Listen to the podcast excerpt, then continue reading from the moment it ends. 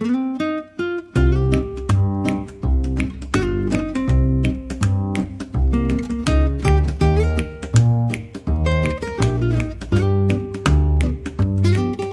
天这次聊的主题，呃，通过标题大家可能也能看到，就是朴赞玉在这个朴赞玉新片《分手的决心》在我们能看到之前，可以聊一聊朴赞朴赞玉早期的这这三部，呃，赫赫有名，而且他是算是他的代表作的这三部复仇三部曲，就是《我要复仇》、《老男孩》以及《亲切的金子》。嗯，这三部。一部二零零二年、二零零三年、二零零五年三部，这个时间隔得比较近，但是风格变化还挺大的，啊，然后导演风格和他的所谓的作者化这个倾向是逐渐加深，而且形成他很鲜明的特色的一个时期，也是他个人风格呃成熟以及表达欲望非常强的一个阶段。那这也是我们挑选这三部的一个最核心的一个理由。当然，到了后边，我们也会聊一聊他的，呃，后期的像《小姐》呀之类的作品，然后也是这个朴赞郁导演获得戛纳最佳导演之后，一下子我们国内的影迷和国内的这个电影人也都心里很不是滋味儿啊。就是韩国电影最近几年这个频频像奉俊昊的这个奥斯卡大奖的这部《寄生虫》。就这些都让国内观众觉得说，哇，韩国电影已经走的这么的超前了吗？已经走的甩我们中国的电国产电影已经甩这么多了吗？有这个可能性吗？还是说已经成为现实，我们不得不接受呢？以及他们这种，如今这两位导演以及相应的几位啊韩国导演在国际的艺术电影的市场上，或者叫艺术电影的这个影展上拿下大奖的这个源头到底在哪儿？从哪儿开始算起？那好多人就说，包括我看那个最近看了一篇这个《纽约时报》的这个评论，就说他就把朴赞玉这个这个导演评价很高，就说他是将韩国电影带入世界的电影人这个称呼称呼啊，就是我个人觉得这个称呼不完全准确，这可能是老外对于韩国电影或者对于朴赞玉他们这波电影甚至之前的那波电影不熟悉的原因，我自己觉得。他这个评论是不是特别的准确的？换个这个表达方式是朴赞玉这一代的新一代的年轻导演，当然是现在不年轻，就是那当年那个零零三年那个时代，老男孩那个时代，年轻导演进入世界的领军人物，我觉得这是可以的。但是他不能简单的评论说是将韩国电影带入世界的电影，我觉得这个就有点过分了。呃，为什么呢？就是你去看一下。朴赞玉导演获得戛纳最佳导演奖之前，就是他在获得最佳导演奖之前，还有一位韩国导演获得过戛纳最佳导演奖，也就是在零二年，那年是一个叫林权泽的导演拍了一部叫《醉画仙》，也是韩国本土题材，而且是讲的韩国历史时期一个非常有名的画家的故事。这部电影就是在戛纳获得最佳导演奖，而且这部电影是。这个导演者林权泽其实是韩国，你可以叫国民级导演，就跟那个像日本的国民级导演，这个这个地位啊是一个一个 level 的这种。所以，呃，从这个意义上说，哎，这个特邀嘉宾 林老师啊，姗姗来迟，但我也没有迟到，正好是啊，对对对对对，是没有迟到，就是我前情铺垫了一下啊，就是我们。这次聊的这个话题，还有，嗯，刚才简单的批判了一些外媒啊，就是《纽约时报》说朴赞玉是韩国将韩国电影带入世界的电影人，这个啊，这个不专业的说法，我大概简单批判了一下。哦，这西方媒体真是亡国之心不死。哎，对对对，就是对我们亚洲文化和亚洲影人的这个历史还是不够了解啊。对，所以这个林老师这个作为我们这期特邀嘉宾，这个。先跟我们打个招呼。对我差点就录不成了。今天晚上的我除了录节目之外呢，还得带孩子。对对对对，今天只有我，我我跟我夫人一块带孩子，我生怕他忙不过来。嗯。我怕一会儿中途万一有点什么状况，我就忽然就走了，大家也不要觉得奇怪啊。是是是是，林老师是这个工作也很努力，然后家庭照顾的也很好的好男人。哎，这个我被楷模啊。对，废话不多说，我们正式进入今天的直播环节。嗯嗯，好，聊一聊今天这个朴赞玉的这个专题吧。然后，对，因为他之前的其他这些片子呢，我觉得，嗯，复仇三部曲是他比较有代表性的这个三部作品。然后呢，其他的一些我们如果看过的话，也可以顺带聊一下。但是我们今天主要就聊这个《我要复仇》、《老男孩》和《亲切的金子》这样三部作品吧。然后为什么要聊这个朴赞玉的这个几几部作品呢？之前估估计老卢也提到过了啊。嗯，就在上个月刚刚结束的戛纳电影节上面，朴赞玉导演获得了这个最佳导演，凭借《分手的决心》啊，还有我们的汤唯老师，一直大家都预测说能不能拿下一个这个戛纳影帝嗯影后这样的一个一个对成绩，但最终再一次韩国电影这个大放异彩，对。上一次寄上一次这个寄生虫呀，然后 包括像那个鱿鱼游戏啊等等的这个韩国电影，再一次让这个全世界刮目相看，登上了这个世界舞台。然后反观我们中国电影，这个前前阵子几乎连电影这东西都快消失了啊！好在哎，还有这个短片，对，还有一些短片为为我们这个华语电影挽回了一些颜面啊！对，嗯。然后我们就想想，哎，朴赞玉似乎我们之前没有聊过，那我们就嗯，还来聊一下这个朴赞玉导演。然后呢，之前我在微博上还看到有有有有一个叫一个博主叫什么，忘了解读电影还是什么的，大放厥词，说什么日韩电影啊、欧美电影都是我们的徒子徒孙 啊。对，我们又赢麻了。但对，但是我们趁着这次朴赞玉拿到了这个最佳导演的档口呢，我们就来好好。聊一聊这位啊韩国导演以及他的经典的代表作《复仇三部曲》。对，嗯，对。然后呃，朴赞玉导演，我就插一句我自己的那个之前呃，经常因为我自己的口误，我记得有一次我们录节目就是。说的是呃，封俊昊，但是我嘴瓢，哎，说的是朴赞玉，我嘴瓢说成封俊昊，然后就这种，这不是常事儿吗？啊，对对对，就是其实我有一种概念，有一种印象，就是在早期的时候，在非常早期的时候，其实我对朴赞玉和封俊昊之间的区别，或者是他俩的风格不一样的地方是没有特别深的概念的。我我我这个可能给我造成一种模糊的印象，就是当你提老男孩，我知道是朴赞玉，哎，你提那个那个。就是那个共同警备区，我也知道是朴赞玉，但是共同警备区，我我更觉得像封俊昊拍的，你知道吗？就那种感觉。所以这个就是一个导演他在成熟或者他在艺术风格的形成的过程中，我如果我自己像这种比较马虎的人，就可能会没有这个清晰的概念，或者不会把它立刻的形成一个对它的清晰的认知。但是如果我们抛开共同警备区，上头我们也聊过，抛开共同警备区这个电影。你直接从老老男孩，直接从我是我要复仇的复仇三部曲这个开始看，你马上就能 get 到朴赞玉导演是一个艺术风格非常强烈，而且他的个人追求或者个性非常强的一个，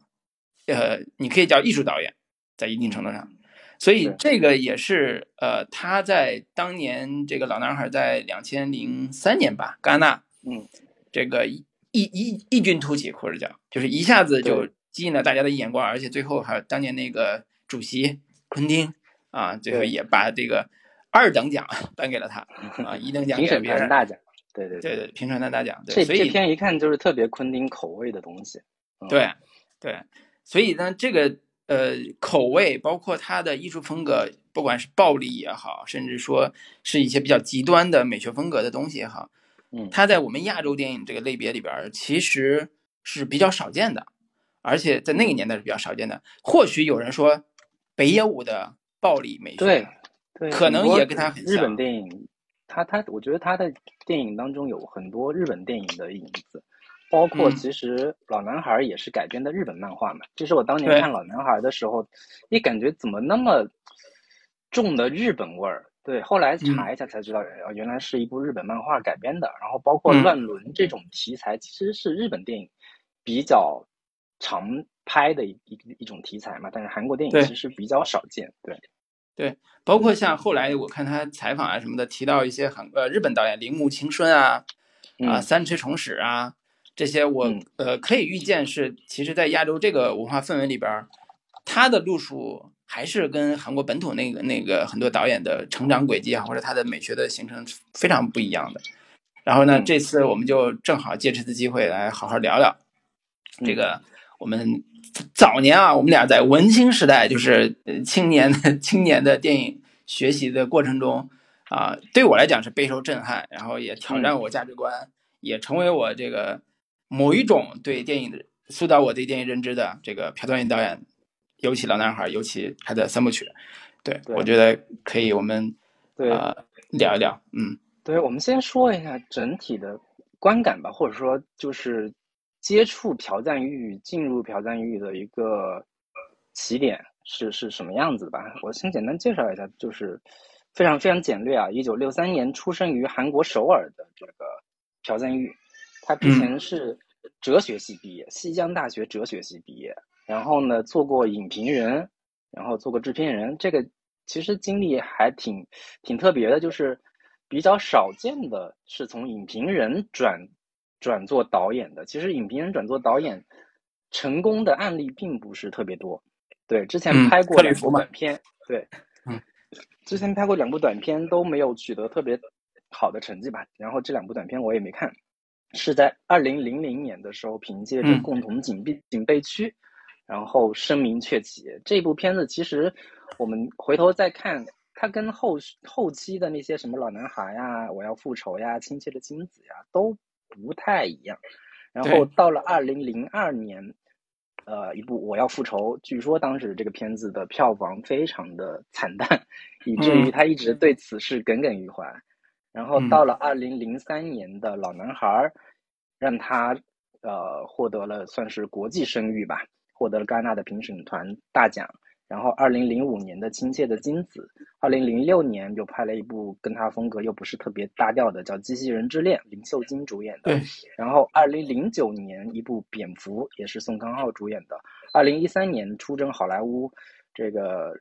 一部《斯托克》，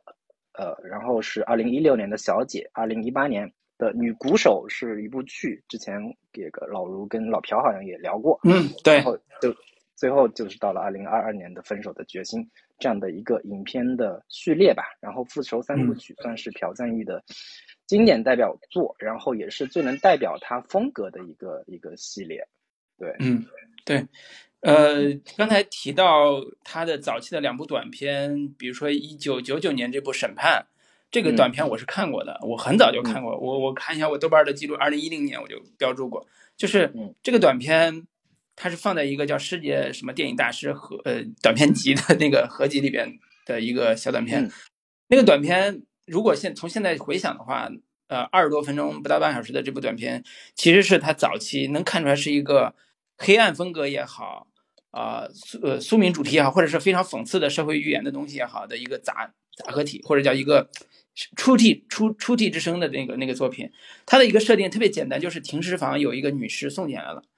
男主是一个停尸房的一个看看看这个看门的大大大叔，然后呢，他就发现这个尸体特别像他年年轻时候失踪的女儿，然后这时候呢，其他的形形色色的人也出现在这个地方，说这就是他们找的要找的人，然后身份都不一样，那这个到底是怎么回事儿？就一个停尸房封闭空间，然后呃失踪的女儿，然后神秘的身份，然后这时候寻找过来的人有包括什么？呃，电视台记者什么之类的，反正就很多人都就社会性就出来了。就那个这个呃三十分钟的短片，对于朴赞玉，如果现在来看的话，对朴赞玉后来拍《我要复仇》这个系列的，或者《复仇三部曲》这个系列的那个意义，可能还挺重大的。在在在现在来看，当然有感兴趣的话可以搜一下，我觉得应该还是能找到的。对我就补补一个这个信息。嗯，对。然后其实我第一次看朴赞玉的片子，其实就是。二零零三年的这部《老男孩》，我不确定我是在零三年还是零四年看的，应该也就是同步那一个时期，韩国电影大举进入啊我们的视野，就是韩国电影所谓的大爆发的那个时期，就是光头运动之后，韩国电影振兴，然后进来一大批那个《我的野蛮女友》呀等等那些系列电影，然后包括《老男孩》，包括《杀人回忆》等等的这这些片子吧。但是其实李沧东的片子，我反倒是比较后来才看，也是后来比较能看懂一些。然后第一次看《老男孩》，彻底被镇住了，就是哇，这么生猛，这么刺激，这么冷酷黑暗的一个片子，就是在在那个时候，包括老男孩，包括金基德的空房间等等那一系列电影，就给我一个非常强烈的感受，就是韩国电影太给劲儿了，太有，嗯，太有那种很强的力道，能对，既然这些这些题材都能拍，这么人性黑暗的这些。内容都可以呈现，果然这个审查制度放开之后，这个这个呃百花齐放，韩国电影振兴了。对对对，真的就就震惊了。但是呃，其实我有个问题想问老卢啊，就是李沧东、朴赞玉跟奉俊昊这三个导演，如果在你心目中有一个排序的话，你会怎么怎么来进行排列呢？我觉得你从我个人口味上来讲，我只讲我个人口味。嗯。呃，那个奉俊昊是我个人口味最呃舒服的，最舒服的，对，最舒服的，就是他的几乎他的创作风格、他的创作理念和我自己的某一种价值观或者是创作方式是非常像的，或者叫我学习的方式是非常像的，就是我非常舒服的去看他的电影。然后那个呃呃刚才讲的另外一个那叫什么？朴呃李沧东嘛。李沧东导演是我非常敬佩的，就是敬佩的意思，就是我达不到人家，我永远都达不到人家那个高度，我也学习不到人家的东西。但是他的风格是我个人非常喜欢，而且非常敬佩的。然后朴赞玉导演其实是我呃非常矛盾的，矛盾的原因就是一方面他特别挑战我对价值观伦理的一些，或者叫他的美学风格上特别挑战我的一些接受习惯，不管是生吃章鱼也好，还是割自己舌头也好。还是这种非常暴烈的这种，呃，这种暴力也好，他非常挑战我，就是他不会让我说我也想拍这样的电影。我的个性就是我我的个性不会走到这个份儿上，这个就是个性上的这个趣味，导导致我对他的理解上是隔着一层的，或者叫我没有那么的冲动性的去去去向他学习，向他致敬。但是我换个角度说，国内你我们评价一个导演的影响力，其实都是看他的模仿者。当年奉俊昊的什么《杀人回忆》拍完之后，国内有一大波的年轻导演去学奉俊昊《杀人回忆》这个片子，但是朴赞玉的学的人可真不是真不多，很少很少。唯一唯一一个对唯一一个，我觉得有点像朴赞玉，也不叫致敬吧，至少是有有那种学习痕迹的，其实是辛玉坤，包括他后来《暴力无声》，我觉得是有他学习朴丹玉的那个。老男孩那个时期的风格，因为我们跟朴辛玉坤都是同一个年龄层的人，都是同一个时期接触老男孩的那个那个时候，所以能看出来，像《暴力无声》这种国产电影，其实是有向朴丹玉学习的这个痕迹的，有一点的。呃，所以从这个意义上说，我个人，你如果非得按个个人纯粹喜好度排排名的话，可能真的朴丹玉是排在第三的。但是不能否认，我真的这次人到中年，我重新再看朴赞玉，尤其老男孩。我呃特别能理解他在那个年龄呃拍这种风格的一种野心或者叫个性的东西，因为因为我现在越来越怂了，我现在作为中年人，我越来越 没有这个劲儿了。就是当年我可能魂不吝说，我我我这个朴赞玉这个电影，我们国内也能拍，只要你敢，只要你放开，我们也能拍。但是现在我人到中年，我认了，就是这种风格东西不是我，我也没有这种个性，我也没有这种价值观，我也没有这种。所谓挑战欲，那他的这种风格，就你从这个意义上说，他的挑战的这种东西，就是他独一份的，是非常难模仿、非常难学习，而且非常难超越的，在一定程度上。嗯，对，所以这这个是可能是人到中年之后，这个体会可能更深吧。啊，那老林呢？你呢？对我，我其实这次重看朴赞玉的这个复仇三部曲，我的观感是有一个下降的，就是我现在重新再看，发现。哎，好像也没有当年看的时候那么好，或者说没有当年看的时候那么震惊，甚至我我重新再看，我有我变得有一些难以接受，或者说不太愿意相信这样的故事了。但当年我看的时候，可是觉得大为震撼，虽然看不懂，但是大为震撼的这样的一个感觉。对，就是我我对朴赞玉后来的一个观感总结就是奇情，用一个形容词来来形容就是奇情。就是相当的猎奇加狗血，同时又加上暴力美学，就是暴力的这样的一个成分。嗯，也可能也就是因为这样的一个原因，在我看来，我现在这个年纪重新看他的那些片子，会有一些感觉是经不太起太深的琢琢磨和细看。就是年轻的时候，我会看得非常爽，非常刺激，这也敢拍，就是太真实了，太黑暗了，太酷了，这就是艺术电影该有的劲儿，然后特别刺激，特别癫狂。但是我现在年岁大一点再来看，可能会有另一种感受，就是我可能不太会真的去相信这样的一个故事，或者说我也没有那么大的意愿再去看这样的一个故事。它特别像是是某种。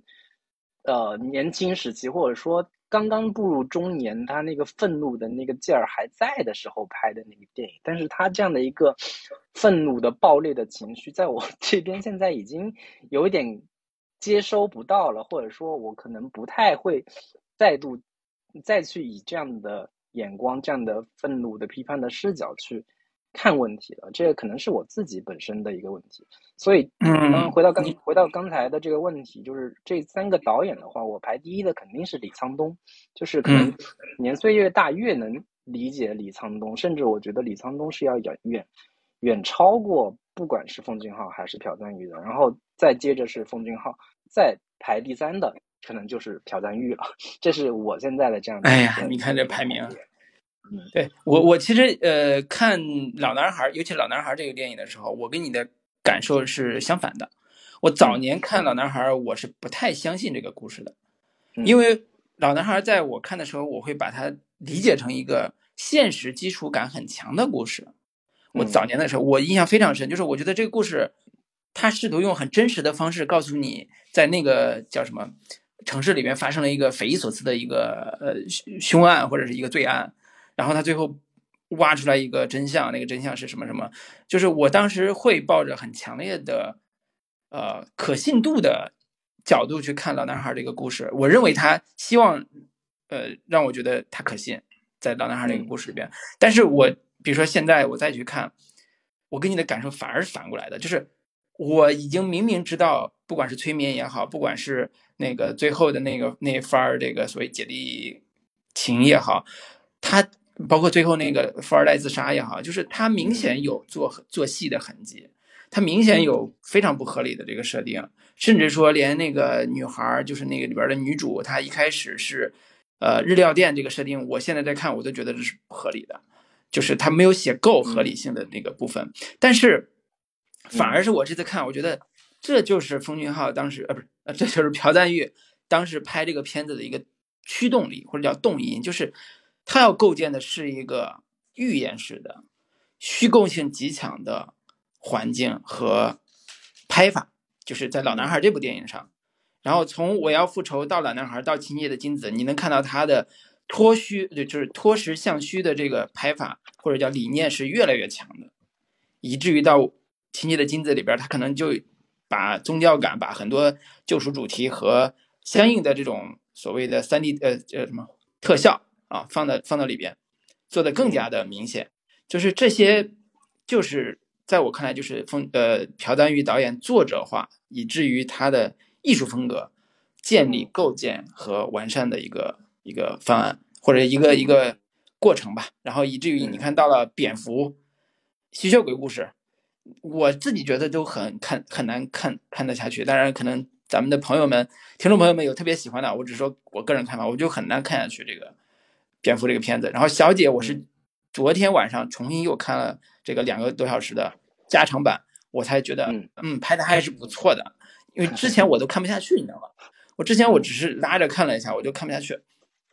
所以这个看跟人的这个心情、跟人的心境、跟看的这个状态可能都有关系。但是这个呃趣味这个事情的确是很有意思的，就是年轻时候的趣味和现在趣味的变化。我觉得这也是我们讨论朴赞郁导演一个特别有意思的一个切入点吧。嗯嗯，行，那我们就正式进入这个复仇三部曲吧。呃，二零零一年的《我要复仇》，二零零三年的《老男孩》和二零零五年的《亲切的金子》。哎，如果要要给这三部曲来进行一个排序的话，你最喜欢哪一部？然后最不喜欢的是哪一部？我最喜欢的是《老男孩》，这个毫无疑问，《老男孩》肯定是这三部里边。呃，更纯、更更纯粹的。然后呢，最不喜欢的，可能是那个第一部《我要复仇》，就是呃不喜欢的意思，并不是说它啊完成度特别不高，而是说嗯。他那时候在尝试一种艺术片风格的罪案片的这种模式的时候，嗯，呃，其实他嗯没有特别的有自己的坚持。所谓的坚持，就是你到底想写什么样的罪案故事，和你你的这个所谓的风格怎么去搭建。比如说，呃，两段的复仇，就是前半节是一个呃聋哑人那那个所谓的犯罪的那个过程，后半节是那个。算是中产者啊，资本家。对，宋康昊演那个角色就是厂长，他要为自己女儿复仇这个段落，就两个段落。其实虽然他用编剧技巧边缘了，但是我觉得割裂感太重了。而且我自己觉得宋康昊不适合那个角色。我在看的时候，我觉得宋康昊根本就不适合那个角色，他不是他，嗯，不应该这样演，或者不应该是那样那种设定的角色。所以这个就是我在这次看的时候，我觉得这部是偏差的。当然，主题它有它巧妙的地方啊，那个主题它有它巧妙，比如说犯罪的宿命感、连环扣的这个死亡，它有它的这种，呃，剧本上他的巧思。但是我感受最差的是这个，所以，呃，纯粹就是老男孩啊，这是我我我我自己觉得啊，你呢？对我我自己的观感，我这次反倒是觉得我要复仇是我最喜欢的一部。然后最不喜欢的其实是亲切的金子，就是，呃，我当年的观感其实是反过来的，我最喜欢老男孩，然后再是亲切的金子，然后再是我要我要复仇，因为因为最早是先看到老男孩，然后再过几年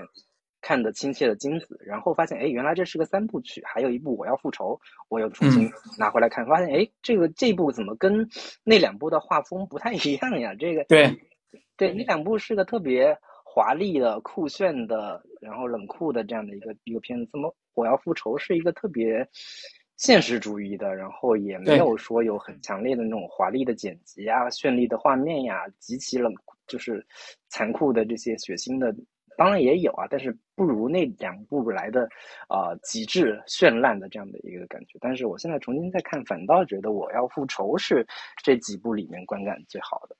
嗯，因为你对现实的这个现实的这个要求更高了，你知道吗？你觉得那个 我要我要复仇那个现实感更好一点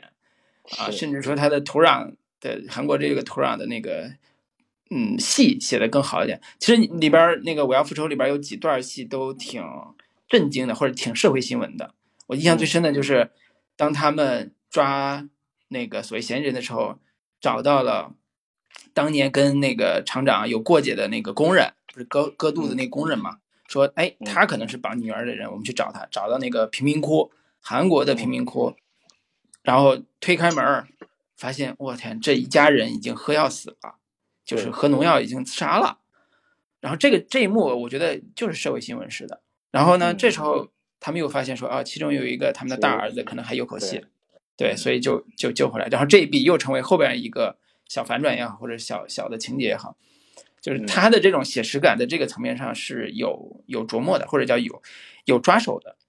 嗯嗯，行，那要不我们这个老卢既然那么喜欢老男孩，我们就先从老男孩开始聊起，然后再 再聊这个。没有，我觉得先从先从那个我要复仇聊，因为我要复仇聊完之后，老男孩才能聊明白。就像我们说的风格变化这事才能聊明白。我觉得，我觉得我要复仇这个，我可以简单呃，因为正好我最近看了一下那个朴赞郁自己写那个他自己的那个叫呃蒙太奇，朴赞郁的蒙太奇那本书，对对，他中间提到了那那个我要复仇这个电影他拍摄的一个起因，嗯，然后呃，其实他接的还是共同警备区的那个创作的状态嘛，共同姐姐妹区挣了大钱了，票房特别好。然后呢，投资方那个制片公司都会想你的下一部电影怎么弄啊，怎么拍啊？然后，因为《共同警备区》是一个南北韩战争，呃，或者南北韩政治的话题特别浓厚的一部电影。然后呢，接下来他要做《我要复仇》这部电影的时候，其实那个剧本啊，早在《共同姐妹区》之前就已经写完了，只是没有拍或者没有资金拍，所以正好有这个机会就要拍这个。如果从这个角度来看的话，其实他俩有点儿，就是。所谓的递升关系，就是《共同姐妹区》说的是韩国政治的问题。然后呢，我要复仇其实里边有大量的社所谓的国内的社会问题或者阶级问题。刚才提到那个，呃，宋康昊演的工人，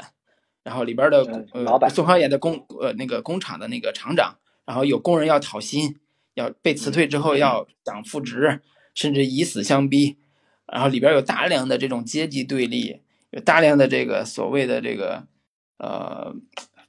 你可以叫为富不仁的这个对他对他们这些为富不仁的这种反叛，甚至说是暴力行为，或者是叫恐怖行为，绑架他们的孩子。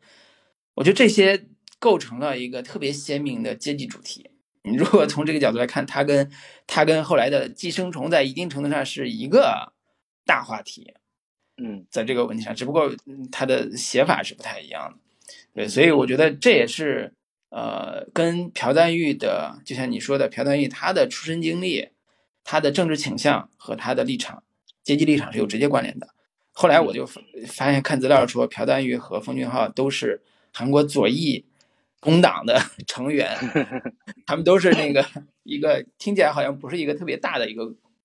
工党啊，就是嗯。很左的、很左翼的那种知识分子的那种、那种、那种政治立场，所以也能理解在那种韩国要呃电影振兴或者是光头运动之后的。呃，所谓配额制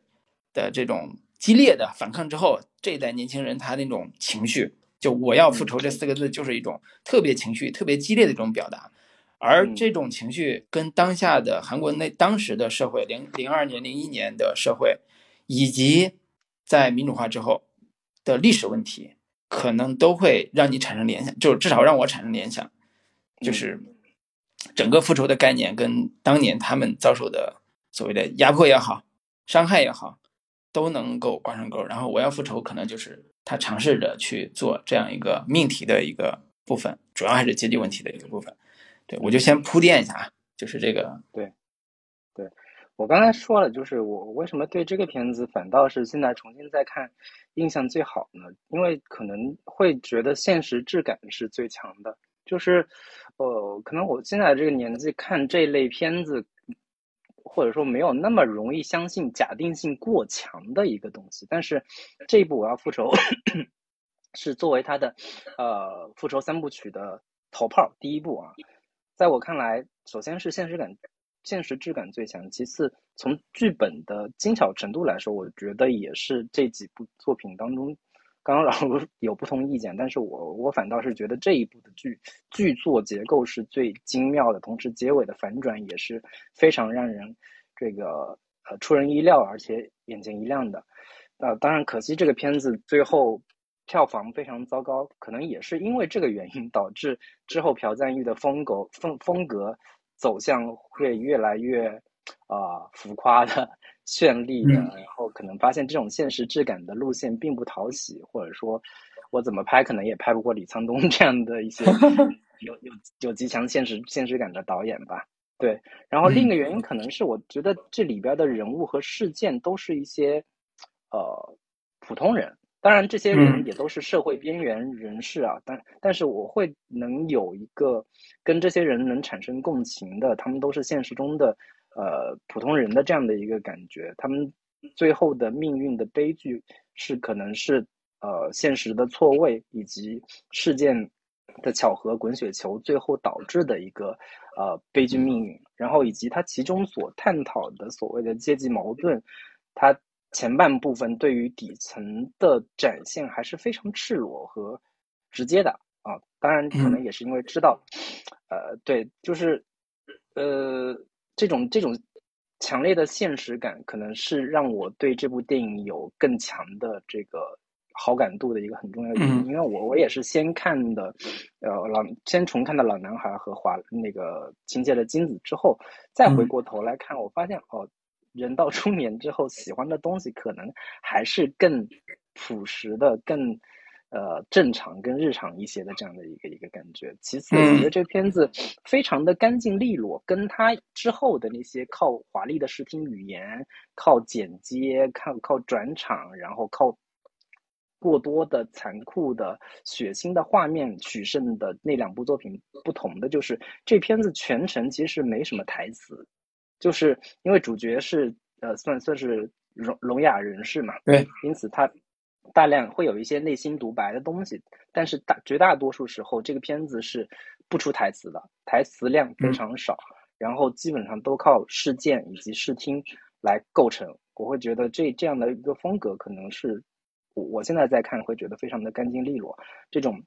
肮脏现实主义的风格，反倒使他这个片子里边的那种暴力性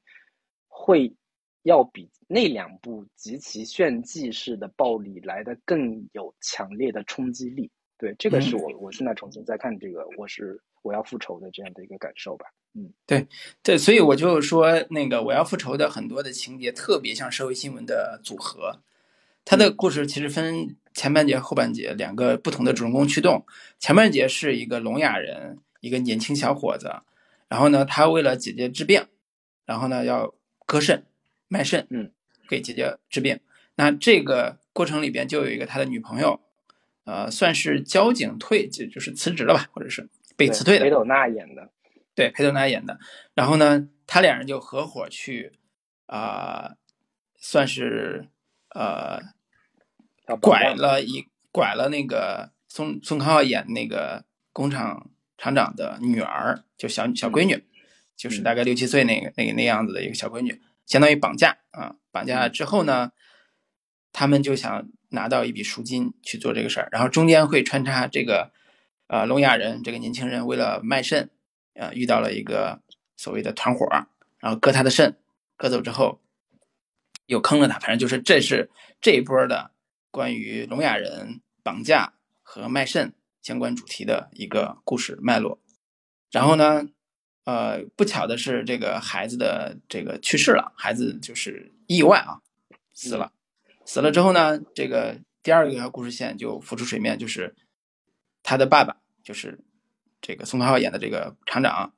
开始买通了一个警官，花了钱买通警官，说我一定要找到这个人，我要我要那个复仇。然后听起来这个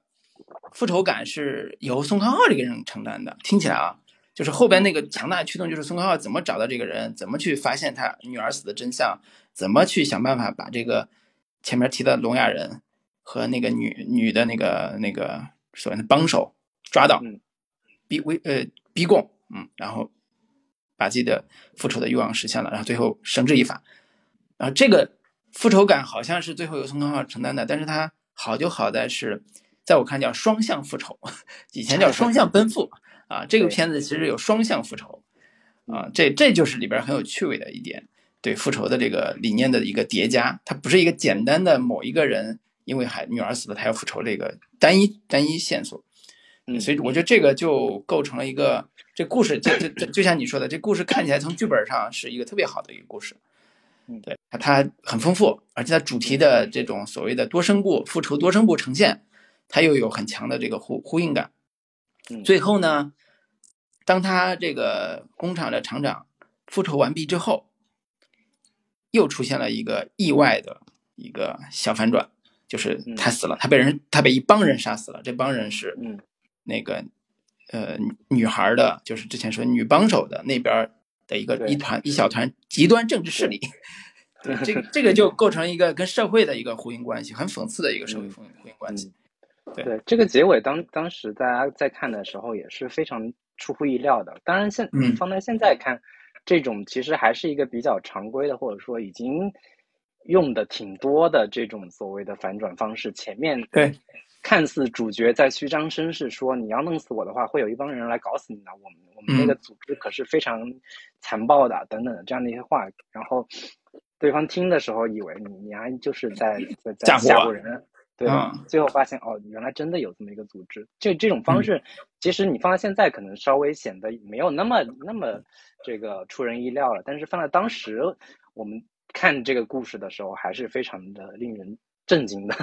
对，然后然后我觉得这个故事为什么我觉得观感最好呢？就是我会觉得这个故事的悲剧感是最强的，这种悲剧感的现实性也是最强的。呃，虽然我我我。他宋康昊的那个不是宋康昊，朴赞玉的复仇三部曲，他其实他其实是在在说所谓的用有其实是一个非常俗套的主题啊，就叫冤冤相报何时了，就是所谓的复仇，所谓的报报仇这样的一个东西，到到最后其实没有人是赢家，或者说每个人都是受害者这样的一个一个所谓劝世的主题吧。但其实你在看的时候，你会觉得朴赞玉可能只是包了这样这样的一个外壳，它最核心的还是在讲复仇的快感，就是复仇的这个这个东西是人类呃长在基因里的。渗透在血液里的一种原始本能，就是你要弄你弄了我，我就要弄回去。这个是一个以牙还牙、以眼还眼，这是个非常本能性的、动物性的这样的一个一个复仇本能。然后在这个过程当中，怎么把曾经伤害过你的人给折磨死？这个事情可能大家在看的时候是有极其强烈的快感的，甚至包括很多现在我们在重新看很多的电视剧，复仇也是一个。大宗就是大家非常喜闻乐见的这样的一个形式，但是尽管最后他会给你升华一下啊，原就是冤冤相报何时了呀，这个放下呀、宽容啊这样的一些东西，但是在我看来，可能奉俊昊志意不在此，更多的他还是想呈现那种复仇的一个一个快感。但是我会在看这个我要复仇的时候，你会有一种很强烈的所谓的。呃，道德悖论或者说情感悖论这样的一个东西，人性的两难处境这样的一个东西，就是这个这个点就体现在松冈浩结尾的时候要杀那个聋哑嗯青年的时候说，我知道你是个你是个善良的人，但是我要杀你这个这个心情你能理解的吧？就是 这个东西可能是对，可能是在他后边的两部作品里边是没有的，甚至是非常。微弱淡薄的，或者说后后面两部作品，他的这种复仇的正义，所谓的复仇者的正义性是更强的。但是在这部作品当中，你会明显感到说，原来这个聋哑青年其实本身也是一个善良的人，他嗯对他的姐姐有很深的感情。他之所以做这个事情，他也没有说 就是要啊要这个小女孩的命，他想要撕票。反倒是他在绑架那个小女孩的时候，让那个小女孩真正感受到了家庭的温暖。然后母亲离开之后，这个父亲也不不怎么管他，反倒他在这个家庭里面，就是被绑架之后体体验到了这种家庭的这个温暖感，以及他这个就是呃裴斗娜演的这个女朋友，她本身也不是一个特别邪恶的人。然后甚至他跟就他俩关于父。绑架这个事情还有一套自己的说法，就是绑架这个东西有好的绑架和不好的绑架。好的绑架就是绑完之后对方给钱了，孩子回去了，然后反倒可能这个孩子还还能更被家里的人珍惜等等的这样对更关心说法。对对对，然后包括宋康昊，你也是，就是他那个小女孩的死本身也是一场意外嘛，他那个那个那个聋哑人耳朵听不见，他掉水里了呼救他也听不到。等等的，包括我觉得那场戏也给我留下比较深刻的印象，就是那小女孩死的时候，那个那个那个聋哑青年本来想要去救的，然后忽然想啊，这个水是我到我高过我头顶的，我没办法去救，当时就愣住了。其实这个可能也是延误了这个就是最好的抢救时机，然后发现那个旁边那个傻子去把那个小男孩小女孩给。救起来就抱起来之后，发现说哦，原来是我小时候去这个水边玩的时候，发现水是高过我头顶的。我现在已经长大了，对这个情节设计也是非常有意思、非常巧妙的。然后包括宋康昊这样的一个复仇的过程，就是我的女儿被你绑架了，然后被你弄死了。反正尽管不是你自己主动的弄死，也是因为你们绑架而导致的。那。可能作为观众来说，他应不应该复仇啊？其实从情感上来说，是呀。如果你自己女儿真的也被被这这么几个人因为一场意外弄死了，是不是也应该复仇？就是这种可能两边的情感悖论，或者说两边的道德悖论的这样的一个人性呃纠葛跟纠结，可能是会在其他两部作品因为过于华丽的这种已经被消解掉了，反倒是在这一部的时候，我会。感受更强烈一些，对，是是，所以你刚才讲悲剧性的时候，其实很，呃，概括的 浓缩了这个电影给我们的情绪的感受。这个悲剧性其实一方面是前半部分，聋哑人在为姐姐治病，然后他自己在工厂，在工厂那段拍的也特别的，就是粗粝，对，特别写实，就是一个巨嘈杂的一个算是铸铁工厂的一个环境里边，每个人工人啊，每个人都劳累之后像麻木的机器一样在那儿辛苦的劳作。然后这个孩子呢，因为他聋哑，所以他不用戴耳罩，其他人都得戴着耳罩才能保护自己。在这个环境下努力工作的一个年轻人，他要为救自己姐姐。然后当他不所谓的不得已而犯罪的时候，就引发了人们的怜悯，就觉得说这孩子太难了，而且割肾的时候，就是所谓卖肾的时候又被坑了，又特别惨。嗯，而且这个小女孩，她绑架的小女孩的的死，又是一场极其意外的一场，这个这个。就是所谓的意外，就感觉这个孩子已经惨到极致了，你知道吗？就是就这种，所以引发了人们的怜悯。然后等到后半截，他他这个爸爸，所谓这个工厂的厂长要出现之后，这个男孩又是一种被所谓的犯罪受害者那个爸爸追赶的故事。然后呢，这就变成一个可怜的爸爸去追杀另外一个可怜的聋哑人的这样一个悲剧性的这个这个这个情境。然后呢，中间涉及到阶级问题的时候，又会出现一种情绪，就是那个聋哑人，包括他的那个女朋友，就在想说，为什么我们工作这么努力了，还这么穷，还治不起病啊？还那个那些所谓的这个工程师，或者是他们工厂里边老板，天天过得衣食无忧的日子。然后那个工厂的老板也觉得很委屈，说有那么多有钱人，你为什么盯上我这种开小厂子的，对吧？有那么有钱的，你就你你就搞他们啊，对吧？然后这就是一个。你可以叫命运悲剧的东西，放在现在咱们的几个故事主人公身上，然后这种悲剧又发生了碰撞，或者发生了这种不可逆转的这种走向，所以才会引发像你现在这个中年人有孩子这个 大家长爸爸的极度的共情，是吧？我自己觉得。是，是他他关于绑架孩子呀，就是他这三部作品都有一些共通的主题，包括绑架小孩儿。亲切的金子跟我要复仇都是绑架小孩儿，然后尤其都是女女孩儿女儿，因为那个朴赞玉本身就有一个女儿，然后呢，都有一些暧昧的姐弟恋、姐弟情的东西。老男孩就不不必说了，就是明显的这个姐弟乱伦。然后包括这一部我要复仇里边，他也是这个姐弟情有一些非常暧昧的情愫在，尤其是那一场。那个弟弟帮姐姐擦擦身体的那个那那场语气，你会感觉到有一些暧昧的情愫的东西在里边儿。然后包括这个最开始有一场戏，也是几个屌丝在住在一个合租屋里，其实隔壁他姐姐是疼的在哀嚎，然后那几个几个男的就以为是有一些不可描述的事情正在发生，躲在墙角等等这样的一些东西，其实都还那个就三部曲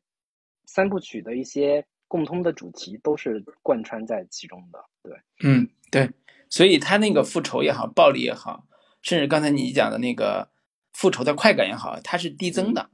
我觉得到了《清晰的金子》那个阶段，就是复仇已经完全是一个爽感的盛宴，对，一场盛宴那种爽感的表达。所以用一种他就是导演他自己的描述，就是。呃，像清晰的金子是优雅的愤怒，更高雅的憎恶和更细腻的暴力，你知道吗？就是一场盛宴一样的群欢一样的这种场面来完成的一种一种所谓的复仇，然后这这个就就就就嗯，把所谓的刚才讲复仇三部曲的这个基调给奠定起来了，就是我的那个复仇，我要复仇这个片子，对，所以呃，如果从这个意义上看的话，我要复仇这个片子其实是一个。你可以叫冷酷现实主义，或者叫冰冷现实主义的一种拍法。它中间只出现了非常短暂的、很抽象的几个画面，比如说，那个他们几个打手带着聋哑男孩呃，聋哑的青年人到废楼里边去，嗯，做割肾的这个时候，上楼的那几个画面，走楼梯，对，走楼梯就很抽象。门洞门洞里边拍过去，然后几个黑影从走上楼梯这样的一个感觉，对。就那种画面，突然觉得，哎，这这是从呃朴赞玉喜欢的那个东西，但是在这个电影里边，在这部这部电影里边，其实是非常少的啊，就是惊鸿一瞥，然后让你觉得，哎，这个构图很有意思，然后这个很有美感什么之类的。但是它剩下的大量的都是很写实的，对啊，甚至说是非常刚才讲非常粗粝的这种现实主义的拍法，嗯，对，甚至让人想起了那个金基德的一些对电影，对对，金基德很多工厂背景的电影跟他的这种。表达的视听语言是非常像。圣商里边那个废废废旧工厂区的那个那个环境，其实跟这个《我要复仇》里边的那些很多场景都还挺相似的。嗯，是，所以从这个意义上说，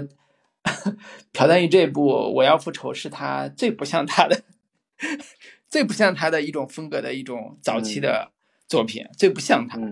你看到后边基本上没有这种风格，他后面作品里边没有这种风格。是，对，这可能也是导演在自己创作的时候一个成长的一个起点吧，或者叫自我成自我叫什么放弃的一种。节点，就像你说的，这个片子我要我要复仇，票房出来了特别差，然后口碑也不好，然后他就可能觉得说这个这条路可能我呃还没有表达出我自己的东西。对对，我尝试 我要转型，对我要转型，对对对，我要转型，我要转型一个让你们都服气的 导演，让让市场服气，让观众服气，让所谓的影评人服气的导演。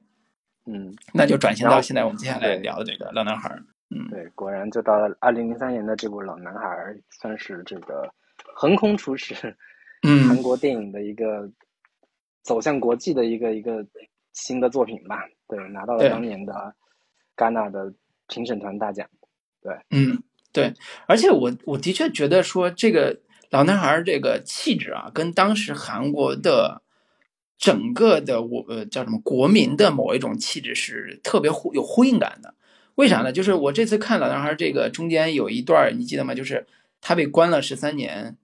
的时候，十五年，但中间有电视画面嘛，就讲大概十三年的那个新闻片段啊，九七香港回归啊，这个香呃韩国的 IMF 的那个金融危机啊，啊以及戴安娜王妃的逝世啊，这个就是你你你突然就觉得说韩国在那个年龄那不是那个时代的时候，他们产生了。光头运动这个事情本身就是韩国电影人的一种倔强、一种血性、一种特别暴力的一种暴烈的一种表达方式，或者情感的张扬的方式。这种方式在呃，可以可以说在那个《我要复仇》这个电影里边，它是哀婉的，它是那种命运悲剧式的。但是到了这个我那个老男孩这个部分的时候，人家可不是要哀婉，人家就是要干，就是要。血拼就是要倔强的要复仇，而且这个复仇，你们哪怕最后有命运悲剧，我也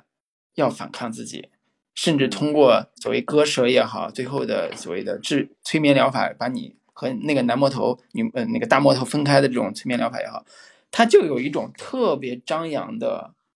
呃情绪。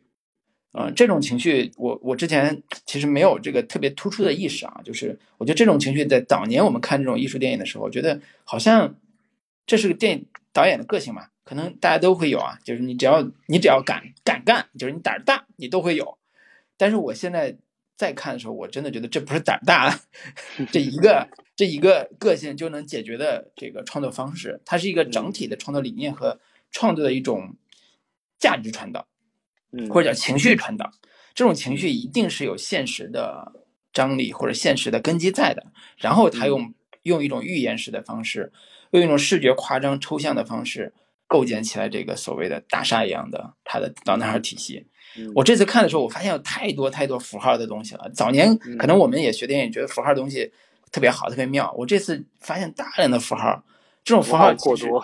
对，其实就是堆的满满的，就是可能现在也看东西也敏感了，就是。刺激的东西已经消消退了，但是你的符号的东西可能就越来越强啊，那种台词的符号，然后比如说什么笑有人陪你笑，哭独自垂泪啊，还有那种画儿啊、蚂蚁呀、啊那个钟表啊这些，嗯，不得不说这这部电影就是《老男孩》这部电影，从视觉意义上来讲，就是用符号来构建的一个寓言式的故事，嗯，虽然它有很多现实的所谓的基础。哪怕有新闻片段，哪怕有最后他们高中时代那种爱情悲剧啊，但是我依然在看的时候，依然觉得这是一个充分抽象化的一个现实构建。甚至中最早年的时候，我看的时候，我觉得，哎，为什么他们俩就是这个男主人公、女主人公去所谓的旅馆的时候，那个旅馆的装装修跟他当年住的那个被关押那个十五年那个地方的装修很像啊？嗯，黄呃红色的那个。背景纸，然后方块的那个那个图案，我在想说，导演这么没钱吗？就是你你你得换一下装修啊，你你你太容易穿帮了。但是我现在看，我特别理解导演，其实可能很穷，可能觉得制片组没钱，道道具没钱，但是他要的就是这种效果。他不是说我好像让你看出来说他们去进的正常旅馆为什么跟他当年关押的旅馆那个地方装修那么像？难道不是穿帮吗？他肯定不是穿帮，他就是一种叫你以为你在现实中住旅馆，跟你当年住那个所谓的关押起来那个那个那个地方有啥不一样吗？就他整个已经抽象到一个，就是所谓韩国他们这种。国土上人的一种生存困境的东西了在这里边，嗯嗯，所以所以，呃，我我在看的时候，我这次反倒是呃更加那呃细心的去品味他的每一句台词，甚至中间提到的几种几种几个小细节，比如说呃这个吴大秀这个男主他被抓了，被关了，关了之后一年之后新闻爆出来说，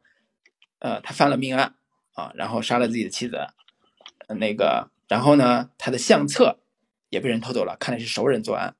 这就是小伏笔嘛。就当年看觉得可能如果不仔细看的话，可能这个戏就就就忽略了，就忽略了。但是这个相册后来又成为这个故事的特别核心的一个重要的剧情情节点。嗯，然后他这种小细节埋的特别的多。我这次看着，我觉得我的全是这种小细节。对，甚至很多东西你都能，嗯，就是你现在重新看，你才能联想得到。比如说开场的时候，那个是吴大秀抓着一个人在这个楼顶上，对对对，马上要掉下去了。嗯，对你，你后来重新再看后面，其实有有一个有有很多这种对应的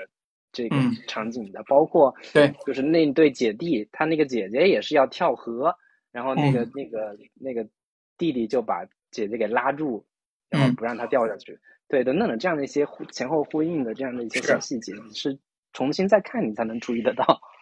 对，所以其实呃，说这么多呃碎的东西，就是说，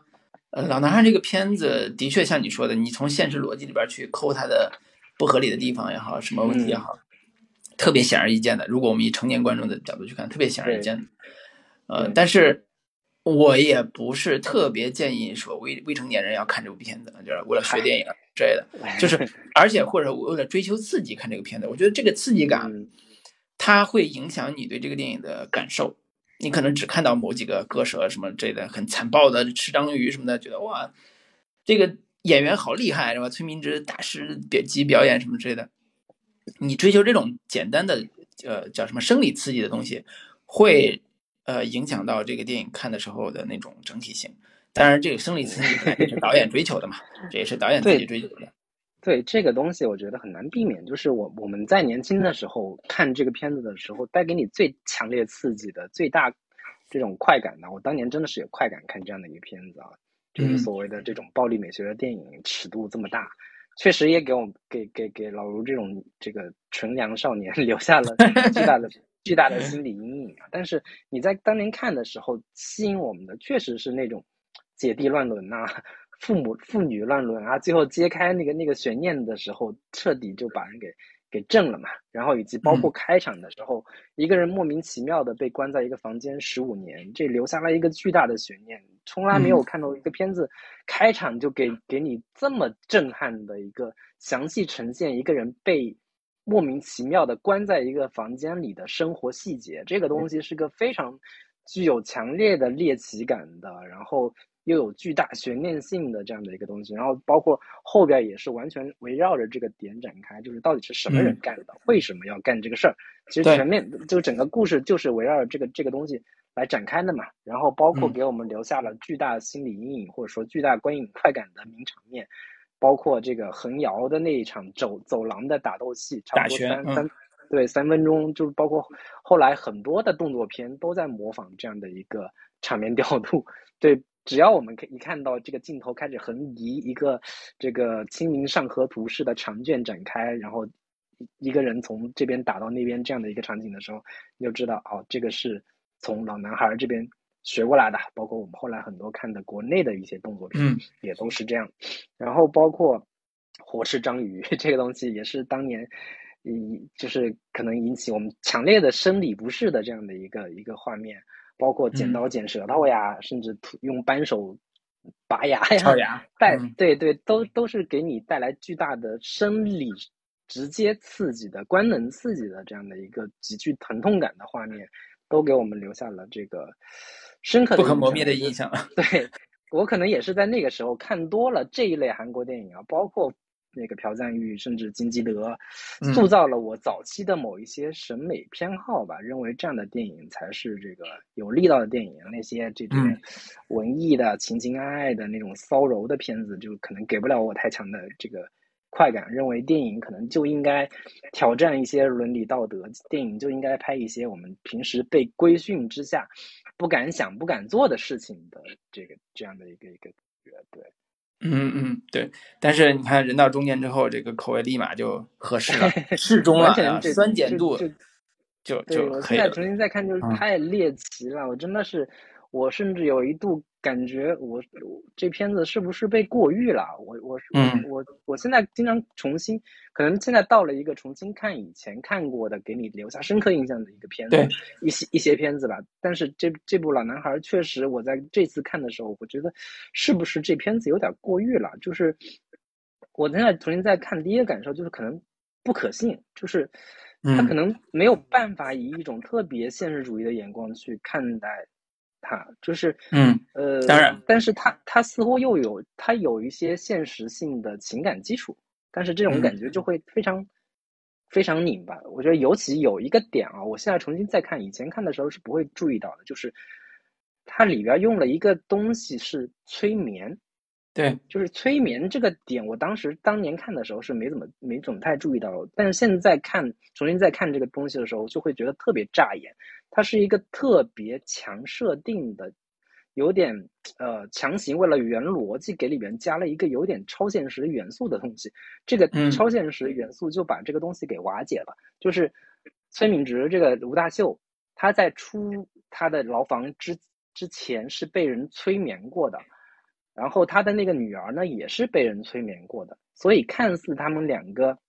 呃，这个宿命般的相遇，其实都是被催眠之后的结果。那我就在想，如果有有催眠这个东西这么牛逼，那那个复仇者，他当年为什么不去直接找那个人，把他那段记忆给抹除了？他不就不用那么痛苦了吗？就是现在就都会去按照这样的一个逻辑去。去理解这样的一个东西，就会觉得这个故事似乎难以让人真正的完全带入。包括他那个姐富二代跟他那个姐姐，似乎也没有什么特别让人感动的，或者说特别让人有觉得值得同情的，或者说值得让人哀婉叹息的这一对姐弟乱伦的这种复杂情感。那那你俩就是。乱伦了呀！就这这种东西，你你现在重新再看，就会觉得有很多难以代入的、难以理解的，或者说难以真正触动你情感的东西。甚至包括你重新用一种比较认真的态度去看的话，你会觉得，哦，那个姐姐要跳河的时候，你明明不是已经拉着她了吗？你拉的不也挺挺挺紧的吗？你把她拽上来不就完了吗？为啥？那你是？那你是没最后理解他那个逻辑，就是他是想救他姐，就是他姐自杀，他想救他姐，但是实际上他他有一种对他他有内心有一些怯懦的，或者说对他有怯懦，不敢面对说这个事儿已经瞒不住了，而且身败名裂，我的前途也要毁掉，你的前途也要毁掉，你现在自杀，那我可能呃最好的方式是成全，你知道吗？就那种。嗯，就是，所以，我我理解你刚才说催眠那一段。我第一次，说实话，我最早看的时候，我对这个问题就觉得非常不可信，我就理解不了，说催眠这事儿，他能催眠得了这个女孩从小到大一点记忆都没有吗？他对自己的身世完全不了解吗？然后他他回到那个，比如说他就算去到国外，他回到韩国，那女孩也完全不了解他爸是谁吗？我觉得这种很多的逻辑就很难圆，包括最后。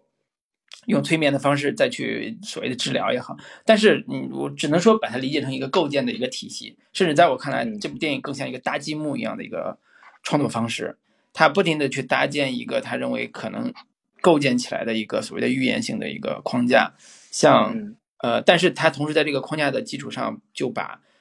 嗯视觉上的刺激也好，视觉上的华丽也好，推到了他能做的极致。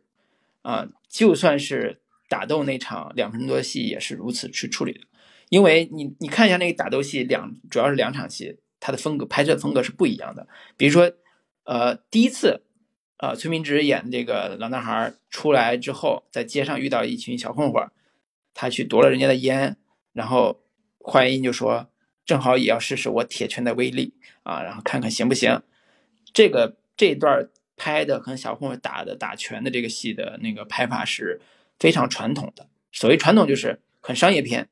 就是拍的那个节奏感，甚至用了一点慢镜，然后凌厉的拳拳法，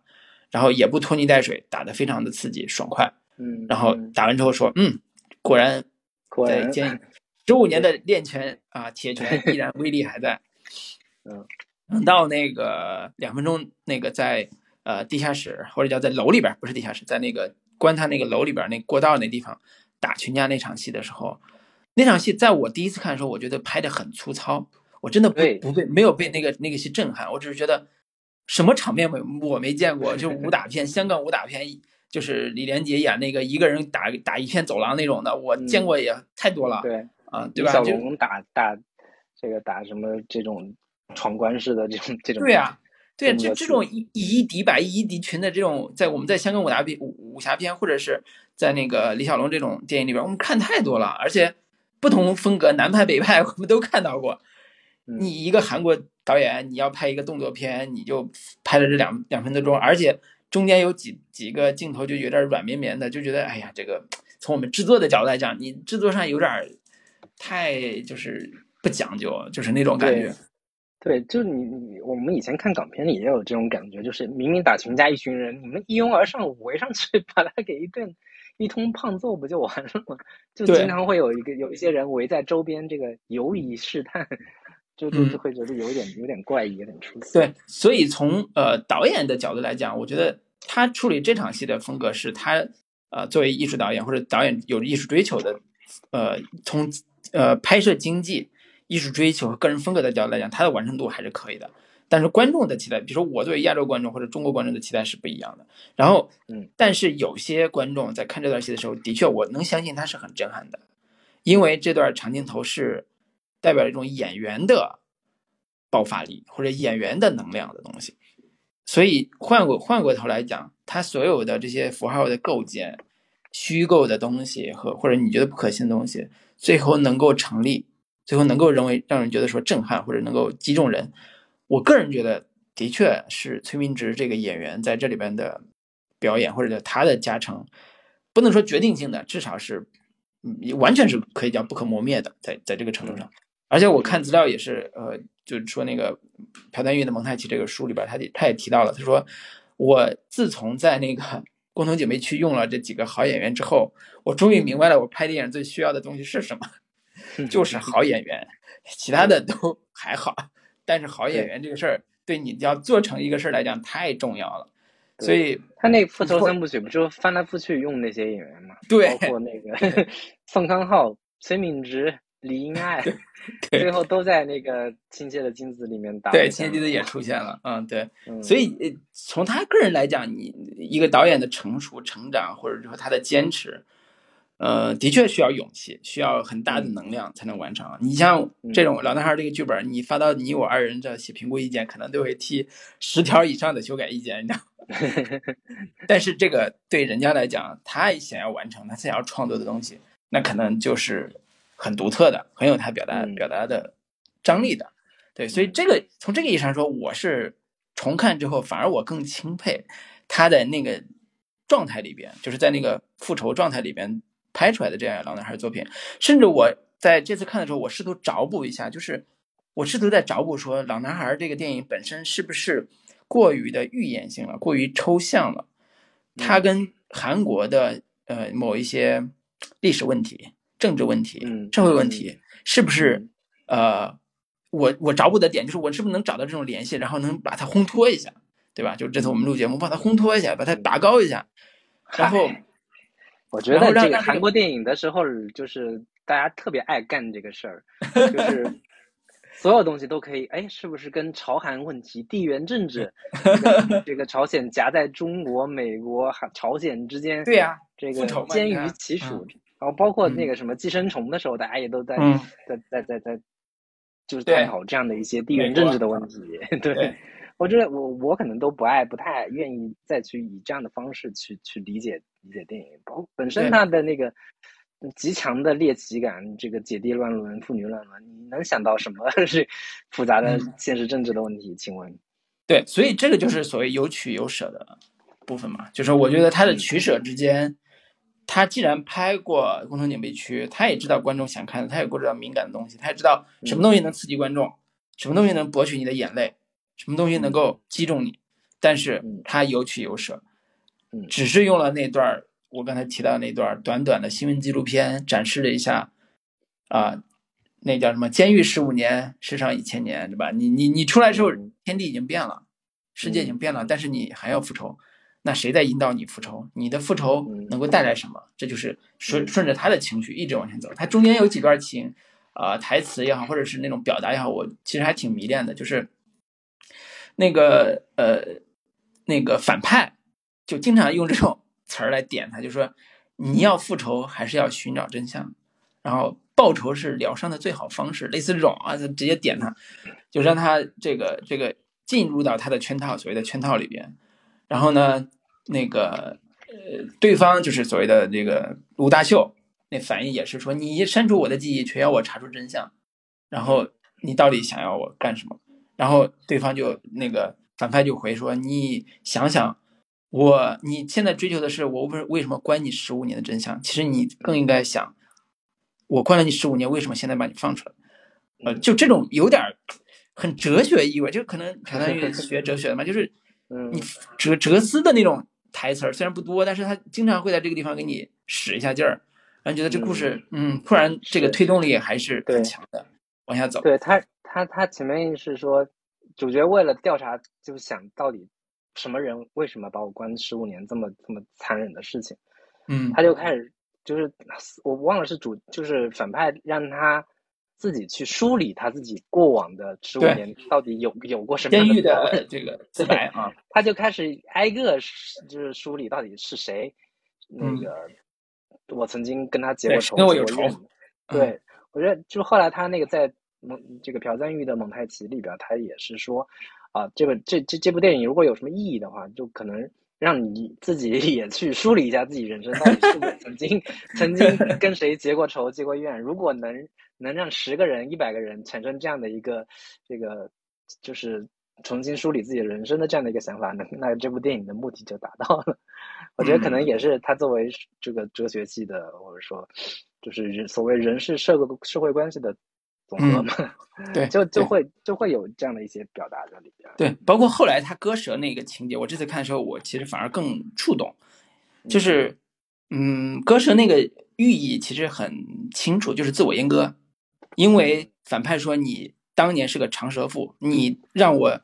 女友所谓的这个姐姐怀孕，然后让她身败名裂什么之类的，都是因为你，不是因为我，不是因为我的下下身什么之类的，不是我的。小精子，而是你的长舌头什么之类的，就是污名化嘛。简单说，就是你让你污名化。然后这哥们儿呢，就是吴大秀呢，就是为了，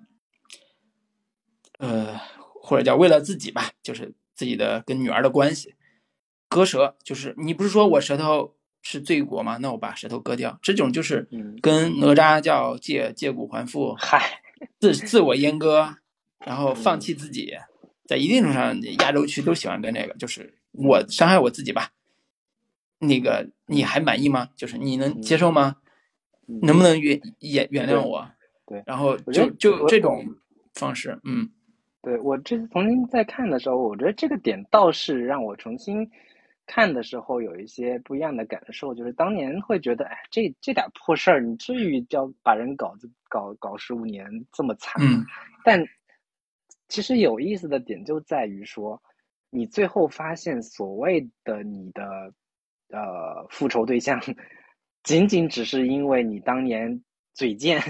说了几说说了几句不该说的话，给别人造成了巨大的痛苦，彻底的改变了对方的人生，从此人对方的生活陷入了一片泥沼和深深的这个黑暗和深渊当中，然后最后的这个原因，竟然也仅仅只是因为你嘴贱跟朋友。说了几句不该说的话而已，我觉得这个讽刺性，或者说这个事情的一个一个最最终的揭开了这样的一个底，倒是让我觉得还挺有这种意味深长的感觉，所谓的造了口业，所谓的这个人言可畏的这样的一个东西，在在亚洲社会或者说在整个人际关系当中的一个一个一个所谓的这种叫呃蝴蝶效应的这样的一个感觉，嗯嗯嗯，对，所以我看的时候，我也就是更加统一系统的去看到他割舌这个动作，而且我我我刚才不是说我想拔高嘛，我就说。割舌这个动作其实是特别典型的一种自我阉割，这种自我阉割你放在比如说我们之前说新闻媒体啊或者这种上面就会很现实，就是有些话不能说，你不能说，而且他又把富二代这个身份架的比较高，比如说他有一栋楼，他的位置在顶楼，顶楼大家都看过吗？那个电视剧对吧？就是顶楼。对你现在在看，你会明显觉得哦，原来这个这个这个富二代就是现在的财阀嘛，所谓的对。对，这个家里前面也铺垫过，说那女孩家里也挺有钱，估计那男孩家里也挺有钱，两大财阀之间啊，这个复杂的这种乱伦情感关系。对，所以我在看的时候，其实我当年我们当年对韩国财阀，我我自己是毫无认知的，韩哪儿都有有钱人，那美国也有有钱人，我财阀有又是就是有钱人嘛，有什么区别吗？但是因为这么多年经过这个公众号的教育。经过这个所谓的韩剧、韩国电视剧的这个崛重新崛起之后，对财阀的讨伐，我觉得在那个年代，零三年那个、零二年、零三年那个年代去探讨所谓财阀这个概念，其实有点冒天下之大不韪。在那个时代是，我觉得是很难的。尤其投资人这种 CG 啊，这种他们本来就是财阀，你很难有这种话语权去表达你的所谓的批判，或者是抹黑，甚至叫，但是。他还是在那个地方用顶楼这个概念，用富贵的所谓的权贵的这个阶层，以及让把罪责怪罪在这样一个吴大秀这样一个庸人身上，然后让他变成大魔头，最后就割了他的舌头。我觉得这种趣味，可能了解一下亚洲历史，了解一下韩国历史，或者了解一下我们这个能理解的这种。历史的这种前提下去看，我自己这次看我是挺有触动的。我觉得，嗯，我不认为这个寓意这个符号是毫无就是现实感的。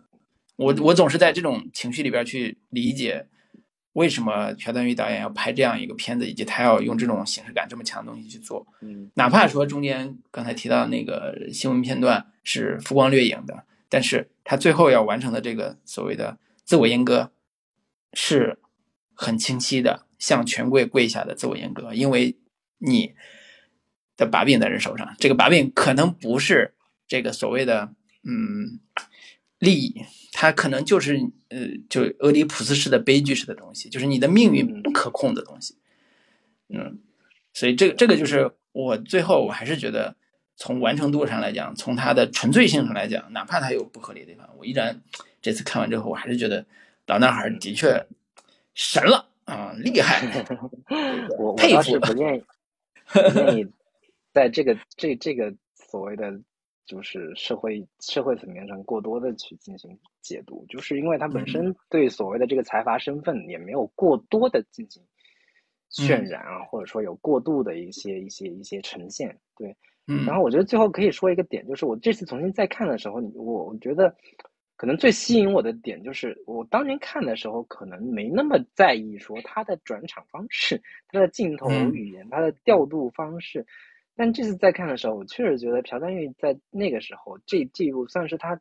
极为炫技的一部一部作品。他有大量的那些镜头与镜头设计，尤其是开头的那那那几场戏，然后他怎么着被人绑架，怎么被关进那个那个。那个房间的那那几场戏，先是从一个电话亭里面，他打电话出来，他一他那个朋友一转头人不见了，然后镜头拉高，一群就下着大雨，一群撑着伞的人在在那边走，忽然有有一柄花伞停在那里，然后镜头再摇再再再俯拍下来，然后那人一走，然后地上一个他送给他女儿的一个一个玩具，在那放着，对对。然后立马就，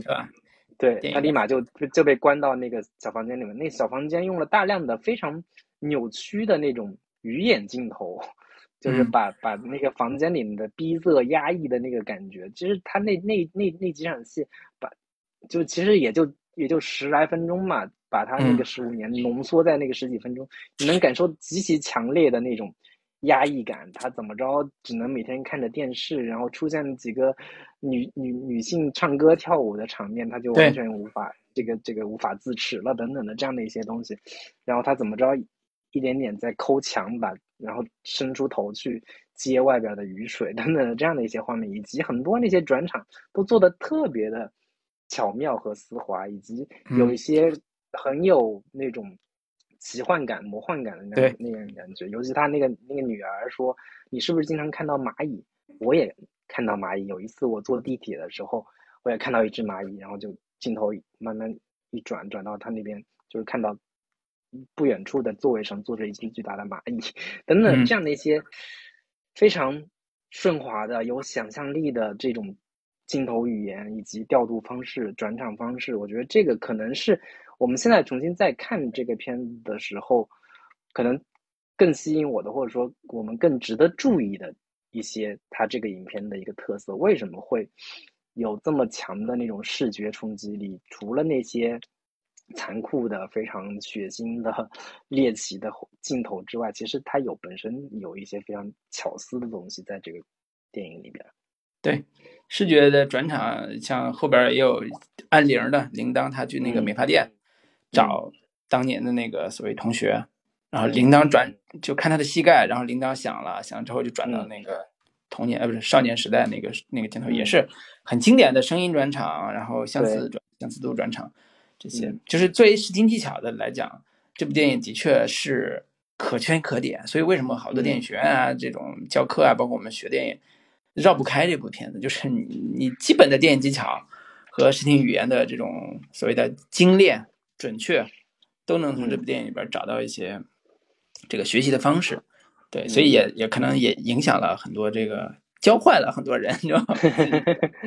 华而不实。对对对，呃，那这部就那我们就聊到这儿吧。啊，对，然后也聊的时间一下。对，二零零五年的《亲切的金子》啊。对，这部电影反正很奇特，就是我第一次看完，呃，就是早年的时候看完《大长今》，我再转过来看那个《金鸡的金子》的时候，是有一种不适感的，你知道吗？就是那个时候还是做饭啊，很很漂亮啊，很可爱的这个金子，啊，不是那个大长今，然后突然就转向了一个呃烟熏妆啊，红红色的这个眼眼线的那个那个复仇少女，复仇呃中年女性。然后，呃，最后还有一个刚才讲，呃，盛宴一样的群欢一样的，啊，几个家长的复仇的场面，嗯，当时反正我看的时候，我对这个故事理解就是一个犯罪片的这个理解，嗯，啊，中间抽象的或者叫很有意象的这个特效镜头，比如说拉着那个狗狗狗头是那个谁，那个反派这种画面，就觉得说，哦，这是一个幻想，这是一个幻觉，或者叫这是一个。复仇的意念的爆发，就是那种，嗯，但是这次看还是觉得他一直在这种虚的方面去构建他的符号，包括刚才讲的那种幻境也是那种符号的东西更强烈了。然后还有就是我这次看印象最深的其实是那场群欢场面或者叫大屠杀场面的那种黑白色调，嗯，黑白色调跟每个人的家长那个表情的那个特写，嗯，呃。他特别像早期默片的时候那种拍法，嗯呃，比如说《圣女贞德》啊，那个德西卡他们那个早期的时候那种，呃，审判式的，然后有一种默片的静默感，然后和威严以及暴力感那种张力，呃，所以呃，可以说他在呃《亲切的金子》这个故事的构建和视听语言上，它是升级的，他把复仇叠加了。然后把复仇的这个人群又扩大了，然后他们的合力又更强了，甚至刚才提到的说是更优雅的愤怒和更高雅的憎恶、更细腻的暴力，这些都构成了一个所谓升级版的复仇的这个概念。是，但是呢，这个升级版复仇不代表它特别好看，好，对，不代表它最好，不代表特别好看。我是觉得他呃过于的单调，在一定程度上，嗯，这个单调。不是说我刚才讲视听语言那部分，就视听语言他尽力的去夸张。我觉得单调的原因是因为这个李英爱演的这个女主这个角色，她太还是太善良了。还是太不像一个，就是她可能没有忍心让她在道德的深渊或者是罪恶的深渊真正挣扎过。在我看来，他很快给到这个女孩，这个女性一个特别洗白的一个状态，就是，嗯，他其实并没有当年杀了那个孩子，那都是他替他为了爱替罪的。然后呢，在监狱里边，他帮助别人，就是所谓的亲切的金子这个这个人设，看起来是一个蛇蝎人设，但实际上他也是为了出来复仇。他他而且他帮助很很多家长识识破了这个反派的真面目，然后他就完成了这样一个大复仇的这个概念。但是我在看的时候，我觉得这个设定还是太保守了。就是如果我们设想一下，像前些呃前两年我们看到的国内的一个所谓的鸳鸯。犯罪者的形象，劳荣枝被抓之后的那个状态，嗨，他当年也是很漂亮，然后也很有迷惑性。他跟他的当年的那个凶杀案的这个这个犯罪者啊，一起干了很多犯罪的事情。然后呢，他最后要现在多年之后被抓之后，要说我其实是受害者啊，我其实被迫的什么什么之类的。我们暂且不论这个最后谁对谁错，或者是他到底有没有这个说说假话，我们就说。像这样一个女复杂的女主角，她是不是应该在最后的救赎面前有更强的张力？这个张力其实有点类似于像我们看到的《密阳》的那个宗教元素的那种张力，就是救赎主题怎么呈现？一个女主她已经原谅了这个凶手，但是后来发现凶手皈依了宗教，得到了上帝的原谅。那女主就说：“这这个妈妈，就《密阳》里边那个妈妈就说，如果上帝能原谅你，那我为什么要我原谅你？”我我为什么要原谅你？就是他本来已经原谅了这个人，他因为他自己信了宗教，他觉得神爱人，他也爱，他需需要把爱传递下去。但是后来又又反过来，宗教元素运用，女主的这个内心的挣扎和她的整个的人设塑造的非常的好。这是密阳的后来的这个新的作品，他他在这种主题上的一个构建。嗯，但是我在看这个这次重新看《亲戚的金子》的时候，所以我就觉得太单调，就是。很简单，一个男孩喜欢她是酷姐姐，然后有一个自己的女儿，然后呢跟他相认，啊，这这种设计，我是觉得，嗯，就是刚才说的相对单调一点。对，我不知道你你的感受啊，就这是我看完，就是复杂是复杂了，但是相应的人物上，在核心要着力的那部分单调了。嗯嗯，对，因为我那个这个片子。在我在看这个片子之前，就是《分手的决心》，他的最新那个片子，呃，拿的这个最佳导演嘛，我我就在想，可能这个片子会跟《分手的决心》里边汤唯的那个角色会有一定的这个相似性吧。就是汤唯，我记得他在法国接受记者采访的时候，他没听懂对方有一个词儿叫 “femme fatale”，其实翻译过来叫“蛇蝎美人”嘛。嗯。我在《亲切的金子》里边，我觉得这个角色是有很强的那种黑色电影里边女主角的那个气质，就是一个嗯蛇蝎美人的这样的一个形象。然后这个女人有非常独特的魔力，能让身边所有人对她产生很强的亲切感、魅惑力，同时又非常的危险。就是我我猜汤唯在那个片子里面的这个角色，可能也是这种这一类蛇蝎美人的这样的一个角色。可能朴赞玉对于这一类，呃。复杂的带有黑色电影气质的女性有一种独特的一个一个偏好吧。然后我在这次重新再看《青色的金子》的时候，我可能这一部是我观感最不好的一部吧。因为因为之前基于复仇这个点，我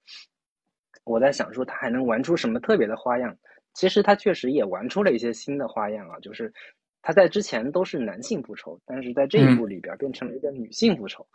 塑造了一个极为诡异、华丽的复仇女神的这样的一个形象，可能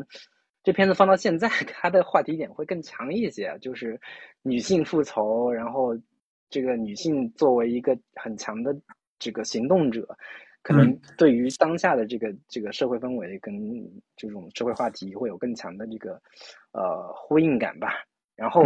这一部的片子的视觉风格其实也是。甚至我觉得，相较于老男孩，它也更为华丽，甚至有更强的假定性，有一种舞台感的东西在里边。但是这个故事却以及它的可信度，反倒是这几部里边最弱的一部。他虽然就是花了大量的这个时间和笔墨塑造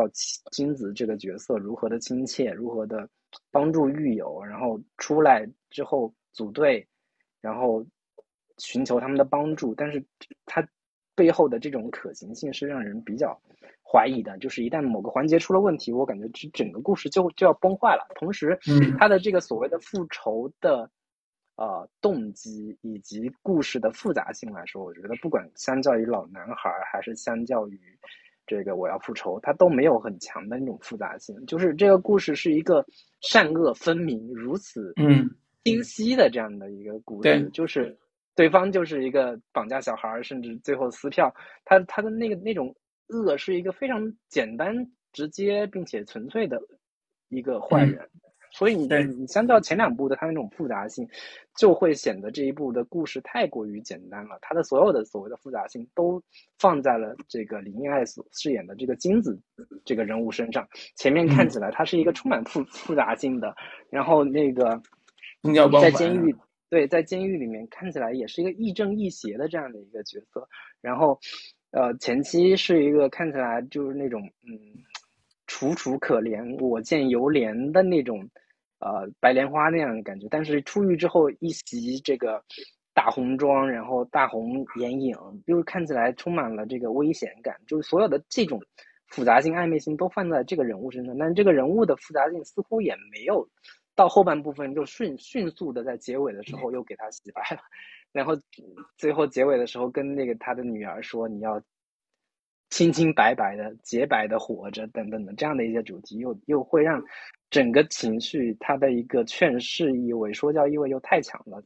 跟他的前两部的那种所谓的复仇的极致感、爽感是没，就是到了这一步是有一个比较大的一个坍塌跟弱下去的这样的感觉。然后几乎后面整个片子是靠着剪辑 来支撑的，它的矛盾冲突又又比较弱。然后，呃，嗯，剪辑确实是值得值得。夸奖的，它就是里边有前面前至少前半部分前一个小时都还是能比较能吸引到我的，它嗯串联起每一个他在监狱里面遇到过的人，然后两边几条故事线交叉着进行，到了某一个点上又闪回到他监狱里面曾经发生过的事儿啊，就我觉得这这部分前面的这一部分还是比较。炫目华丽的吧，剪辑功力这个非凡，把一个本身可能缺少那么强的戏剧性的故事讲的还算比较的有趣，然后包括他之前几部的那个演员也都呃陆续回归了，对，而且里边还有很多像豹儿女啊这种早年青年时代的豹儿女这种演员就熟脸，然后非常熟悉。对，然后包括他他常用的很多的那种，呃，比较所谓看起来比较生猛的一些一些一些画面吧，比如说崔明植在那吃着饭呢，忽然这个那场是经典的这个 对对经典的感觉来了，这个就开始就就就像野兽一般的对对对，这个这个这个还是比较让人 留下比较深刻的印象的吧。但其他的，我就觉得这个片子其实还是挺。甚至让我觉得有有一种就是天使爱美丽的感觉，你懂吗？就是有很强的那种那种那种极其强烈的那种呃童话感漫画的对欢快感，但同时又包裹着一个看看起来比较极致的、比较比较呃残酷黑暗的内核。就比较典型的就是他那个他去国外，应该是南美洲那边啊，不是南美洲，是大洋洲那边悉尼吧。去接他那个女儿的时候，他那女儿坐在那看天，天上的云说：“You have no mother。”然后结果林亚一来，忽然那镜头一转过来，“You have mother。”就这种都是一个非常童话感的、非常戏谑性的东西。我觉得这这部加了他以往前几部作品当中没有的这种戏谑感，或者说黑色幽默的成分，在这部电影里边，嗯。加重了很多，这个东西可能是他到了第三部之后，确实就像你刚才说的，他在书里写到的，我想要有有更优雅的、更华丽的，然后也没有那么强的力气的，也确实这一部里边的那种呃血腥镜头，呃，只有在最后那一场处决那个崔明植演的那个角色里面有一些血腥，但至少至少前半部分都没有那那种这个。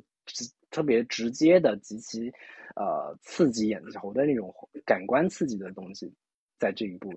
明显的少了很多。对，也也导致看这部的时候就没有那么强烈的那种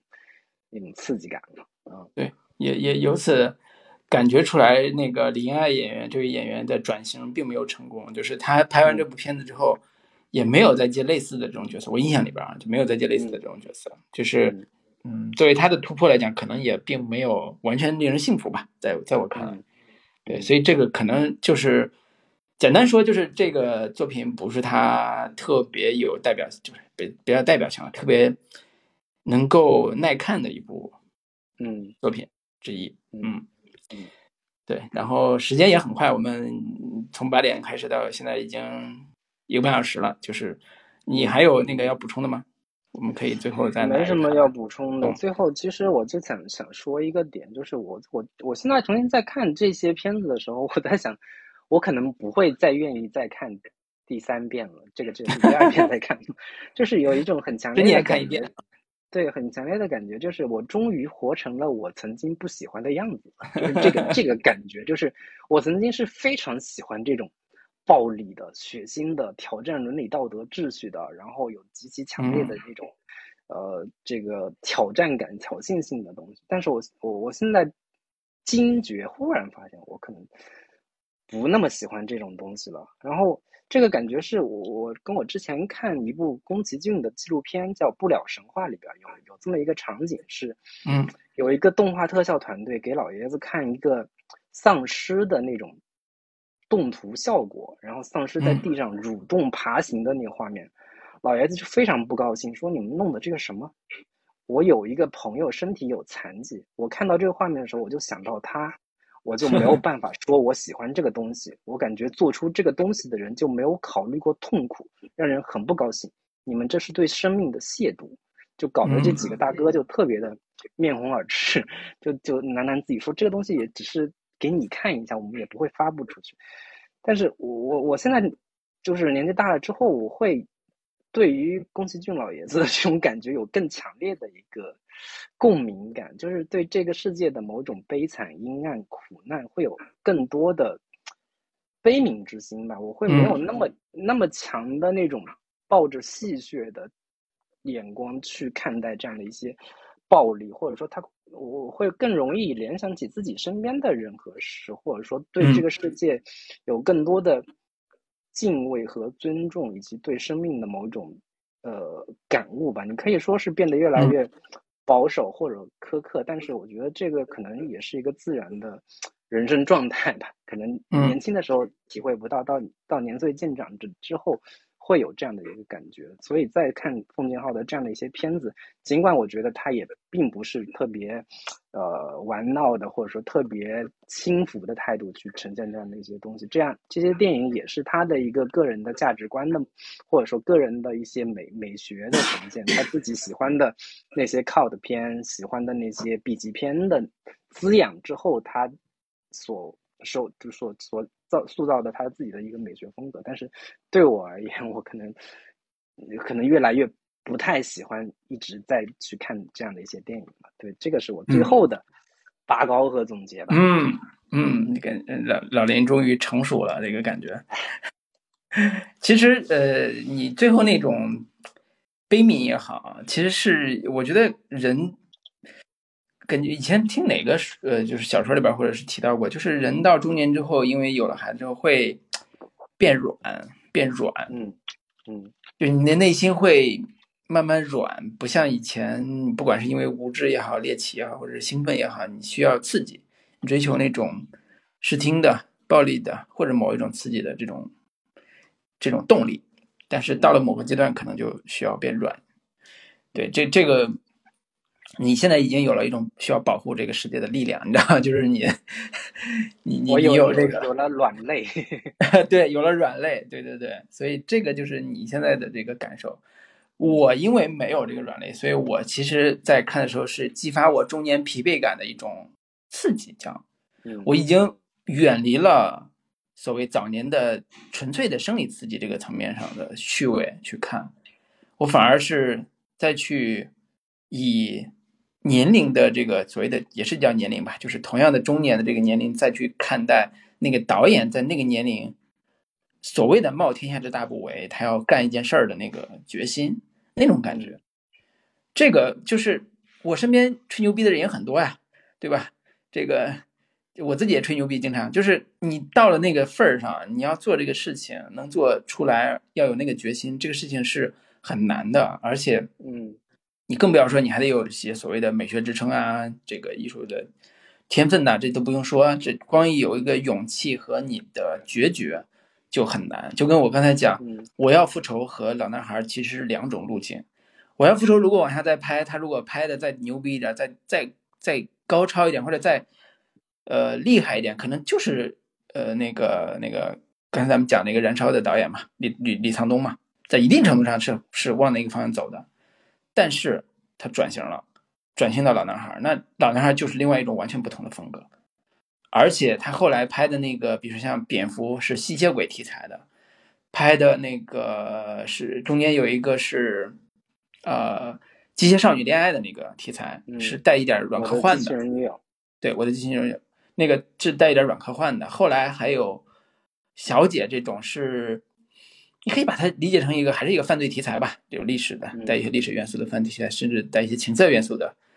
情色片都可以算。但是它的风格和类型一直在变，就是它的类型的抓手一直在变。所谓的 B 级片，我 B 级片有好几种类型，我选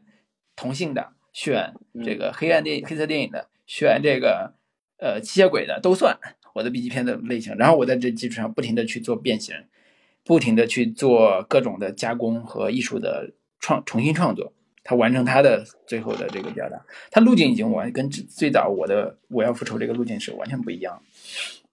所以这个也是有时候呃在看导演的个人的创作经历的时候，那条路他真的是一条路要走到黑，他不能再再犹豫、再摇摆、再再再往后退，对，所以这个我是同样作为中间人在看他的电影，这次看他电影的时候那种感受。还是很强烈的，嗯，对我我觉得有一个意思现象挺有意思的，就是我们经常看到我们国内很多导演吧，人到中年之后就纷纷开始转型，或者说纷纷开始原本的锐气、原本的那种锋芒的东西渐渐褪去了。但是我看很多日韩导演、欧美导演，往往是我我曾经拍的东西是什么样的，我之后一直都会对这个东西感兴趣，甚至是。愈发的这个聊发少年狂的这样的一个感觉，比如说你看，像日本导演，包括韩国导演，像朴赞玉，他以前对这种暴力的、血腥的，然后猎奇的东西感兴趣，他到之后也一直都在拍，其实一直都在拍这个东西，包括蝙蝠、斯多克、齐秦的这样的一些东西，小姐，然后包括像这个李沧东，一直年年这年过半百之后，依然还在拍那些他曾经感兴趣的。社会问题、左翼视角的这样的一些一些东西，然后包括像去世的金基德也好，然后包括这个欧美导演昆汀，他一直保持他极其锋芒的那种那种这个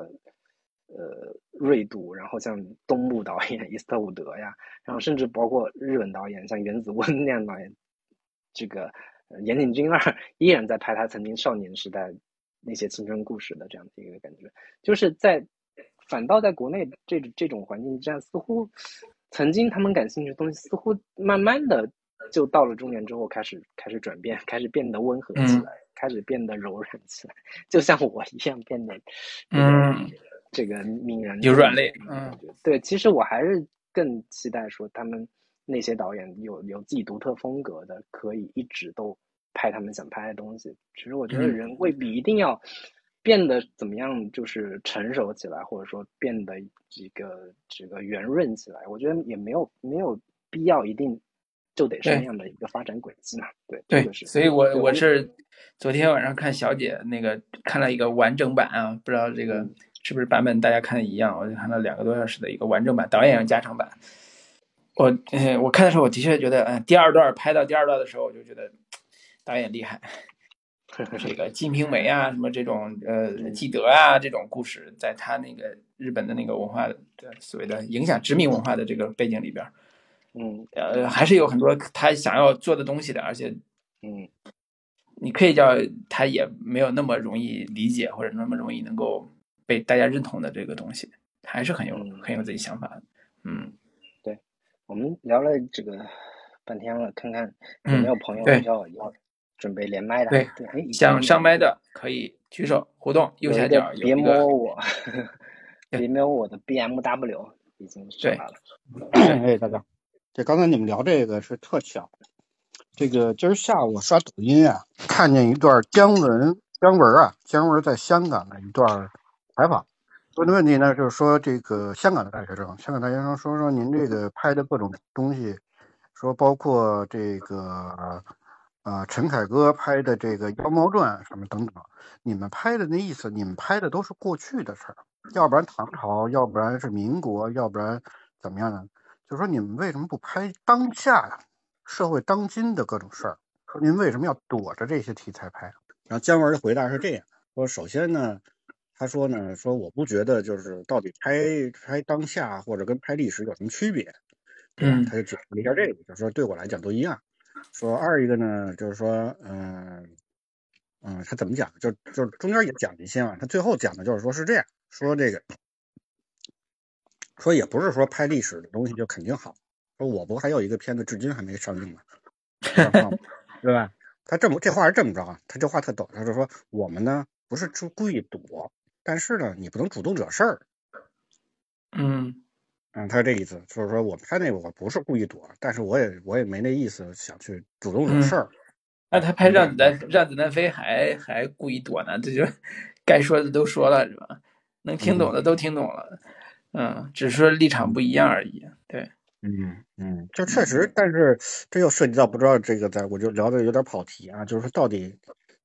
这个大家想不讨论？我就是一直想，就是到底中国咱们国某国啊，某国的这种电影审查制度到底好不好？我觉得有的好的一部分。呃，你说是有有好的一部分是吧？还有不好的一部分是吧？那肯定就是说限制你有些东西不能两分法，辩证看辩证看待是吧？对对，说好。真要放开了的话，真像说香港啊、台湾那种，你说各种各种血腥、暴力、色情的东西，都可以公开、公公开放，对吧？确实是不太合适。嗯，它没有公开放呀，它是有严格的保护措施的。对，分级呀。对，分级分级也是你能到处到处看到的。放开了很多这种，就是可能有一些导演他在这方面很想拍这方面的东西，他可能会有很多这种片子出来，到底对社会是不是好的？嗯，我觉得这个话题，对这个话题有点大啊，因为一我们呃我们不是这所谓的政策制定者，对吧？我们没有所谓讨论这个政策制定者应不应该的这个这个空间，对吧？对，然后然后仅从仅从个人的创作角度或者个人的这个所谓的影视从业者的角度来讲，目前的问题并不是说应不应该分级制的问题，而是应不应该。用这种审查来绑架创作的问题，我觉得这个问题很复杂。但是呢，我就说到这儿，就是之前呢，就是或者说我之前有群里边有一个朋友，就是有一个网友，就是说强烈反对，说那个你们这帮所谓的国内影视影视的，你们这个你看人家伊朗，你看人那什么，人家也有审查，为什么人家能拍出好电影，你没有为什么拍出好电影？后来我就把他拉黑了。简单说句，我把就把他拉黑了。就是这事儿。如果有些道理讲不明白的话，那自己就可以学习一下什么叫审查，审查的意义是什么，以及哪些问题导致了这个现在的影视的这个现状。如果这些基本的事实都没想清楚的话，没看到的话，那可能讨论起来就没有没完没了，你聊不清楚的。对这个事情，呃，因为就像姜文一样，姜文说我的那部电影有什么问题吗？为什么上不了？对吧？大家说你为什么不拍当代的？为什么不拍历史反思的？那为什么上不了？这不是他的问题啊，这不是艺术家的问题。艺术家不提供给政策提供者一个好的解决社会问题的方案，他提供的一个是艺术表达的，对你不管是历史的反思也好，对艺术的反思也好，他有他自己的想法。那这种创作自由的分界临界点在哪？这个是各国的政策制定者和艺术家和民众，甚至是 NGO 组织、民众，他们在一个社会共同体下。妥协、谈判、约束得来的，不是一个政策制定下来的。这个就是我想说的最后的一点，对吧？我不知道能不能那个说清楚，只是我这个观点先表达一下。对我，我其实就说一句啊，就是你看这些年多长时间，我们都没有哪部片子入围啊这个三大电影节的主竞赛单元了。我觉得单纯从从这个角度来理解这个问题的话，我觉得都都挺能说明问题。当然不是说所有的这些，我们为什么要用西方的这个对对审美标准和评奖体系来对评论我们的电影？对 对，这这这这就没话说了。反正 在我看来，可能就是电影也没有那么重要，就是可能电影不重要。对，电影不重要，电影不重要，nothing 都是。对，那我们看看有没有其他朋友。嗯，对，来游云，后边有记得朋友想加入的可以随时啊。嗯，我觉得老林今天来真的是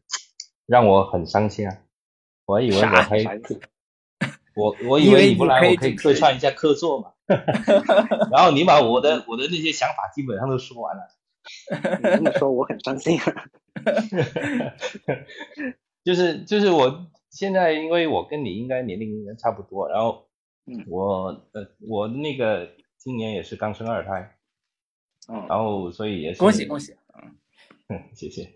然后那个就是基本上三部电影的话，这三部的话我。我是今天就是看到群里通知以后，我赶紧今天、昨天、今天把那呃，我我要复仇和那个亲切的金子就再补了一下。然后因为之前只看过老男孩，所以当时老男孩给我确实感觉就跟林老师差不多，就是哇这样也行。然后现在。现在在看这两部，这个我要复仇和亲切镜子，觉得就是感觉不是很喜欢，所以基本三部的排名就是那个呃老男孩，然后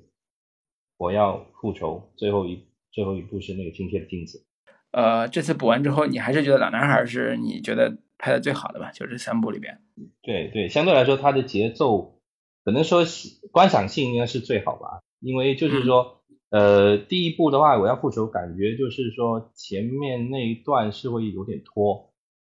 前面那段那个，对，这节奏是有点慢，呃，而且就是剧情感觉会有点不太连贯，很多东西就是你说是留白吧，也不像，就反正就是会有点有点跳少一些东西，有几个地方对有点有几个地方有点跳的，对，所以就看起来感觉就不太很不是很舒服，呃。就是他姐姐那几段跳了，我记得。对对对，跳的特别特别。然后，然后亲切的金子的话呢，就是我感觉形式主义太强了，形式感，就是特别是一开始那几段，就是介绍那几个女狱友的时候，你看那个像金子突然就变成圣母那种，还自带圣光那种感觉，然后就突然就切到什么非洲大草原。然后 那些就是很很有很多形式感的东西，但是后来呢，突然又变成了，就是什么突然就找了一群家长来来做一个共同的制裁，这样就感觉会有点前后有点好，就是感觉很脱节。哎，那你你你自己对暴力，就是电影中出现的这种暴力啊，或者是这种非常挑战道德观念的这种情节是？很早就就觉得说没问题，还是说也是慢慢接受的？就是你，比如说你现在已经有了两个孩子了，你会担心你孩子看到这种 电影什么之类的吗？那肯定是不能不太年轻的话肯定是不能接受嘛。你至少要先知道正常是怎么样，然后再去看异常吧。你不能说先接受了异常，然后再回回去的话，就是会有点那个三观就就怕就怕走偏了，是吧？然后那个。就是我其实就呃，就是其实小时候你说就说这个分级，其实小时候我们就是感觉其实八九十年代那时候那个电影其实没有分级，而且很混乱。其实真的我觉得对对小孩的成长是会有很多阴影的。就是像以前像你我我小时候就看过，你像我读小学的时候就看过那个黑太阳七三幺，哇那个对童年太吓人了那玩意儿。而且还是电视台播的，拍成这样真的太吓人，太吓人了。对，你哎，电视台播，你说你像我们这种就小学生，你去看这种电影，你会你怎么就是他那个童年阴影真的很大。然后像而且像那时候国外那些像什么机械战警啊，那些也都是确实是那个，我记得当时有一个印象很深的话，就是一个那个机械战警当时就剩一个脑袋，整个就暴露出来那种，但是剩大脑那个画面，给我印象到现在都还很深刻。其实就是说，你像这种血腥的画面的话，其实还是要有要到一定年龄，然后有一定心理承受能力来看的话，可能会还是会好接受一点。有没有那种？呃，新的感受，比如说，呃，对片子导演也好，或者对某里边某某一个演员也好，或者是某一段情节也好，就是印象特别，对，深说一些细节让印象深刻，就像那个，呃，比如像那个小女孩死了以后去那个处理，不是被烧嘛，不是找到人去烧，对，他就那个有一个玩偶那个镜头是，就是没有直接。放他直接烧的那个镜头，而是放玩玩偶在里面被焚化那个镜头，就是会会很有感觉。对，嗯，就是镜头感还是挺有张力的。对，对我印象比较深的也是有一场戏，是那小女孩死了之后，呃，宋康昊在屋里产生了幻觉，看到那个小女孩，那小女孩抱在他身上，嗯，然后那小女孩说：“爸爸，我要是早点学会游泳就好了。”我我当时听到那个台词。是整个起鸡皮疙瘩，你知道吗？特别是有女儿的，的更会印象深刻。对对对对对，就这这种这种情感的冲击力的东西，可能在那那其他两部可能没有那么强烈的感觉，但是在在在我要复仇的里面，这句台词确实给我巨巨大的情感震撼。我觉得这个说明我们这次没白看，没白看啊，就是逼着我们。对，这个录节目就是逼着大家看，逼着我们自己看。对是，补了补了补了这两部。嗯嗯，但是总体来说，我其实不太喜欢朴赞玉的风格，因为就是嗯呃，特别像后面那些蝙蝠啊，就是 又回到他那个血浆的那那那个路。等会儿有喜欢蝙蝠的可以上来聊聊。我知道，我知道，我反正我个人是很不喜欢蝙蝠的，我就觉得血滋呼啦的那那个，然后最后最后不是还有那个什么在最后男主角不是晒太阳死的嘛？那个嗯嗯。那个镜头也是，我觉得就是有点恶心，其他也没，其他也就没有留下什么太多的印象，就感觉是他那部蝙蝠是偏感官刺激的东西不会比较多，反正剧情都我现在都忘了，都忘我都忘了他讲什么，对，基本上就留下一些就是有关吸血鬼，然后就其他没有什么，就就没有什么其他印象，毕竟是黑暗主题嘛。那个行，呃，我们看看还有哪位可以，对对对，可以聊的，我们现在可以接入一下。然后刚才不是有喜欢蝙蝠的吗？这个菲菲同学，你要是想聊一下蝙蝠的这个感受，或者是觉得推荐的那个点，也可以上线连麦，我们聊一聊。喂，哎，好，听清楚吗？好，可以了。啊啊，关于蝙蝠，其实我只只有。最想说的只有一句话，就是你们，你们看那个蝙蝠的时候，没有发觉，就是我所有看的宋康昊演的片子里面，就是是就是看当初看这个片子的时候，我很惊讶，觉得他一直演这种这种邋里邋遢的大叔，比如像像那个汉江怪物里面这种这种大叔啊，这种混落魄的中年人，各各种混子中年人，就是跟一个跟性感完全搭不上边的人，居然可以在片子里面拍的这么性感。啊啊，他是他有他有好像有叫什么罗生的镜头，我记得有有有有，还有一个就是好像露出下体的一个比较远远的一个镜头，对对对对对，就是所以这就是趣味不一样呀。我们 看这个就是你你你你会觉得欣赏不来啊。就是看这部片子之前，你就会觉得他就是首先这个人肯定是演不了美男的。也也谈不上什么性吸引力，就是一直是在演就是比较偏现实向的那种那种那种社会人的那种角色，对吧？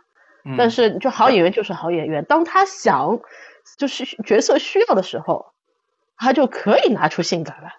嗯，就是他就是那个女女主角很漂亮嘛，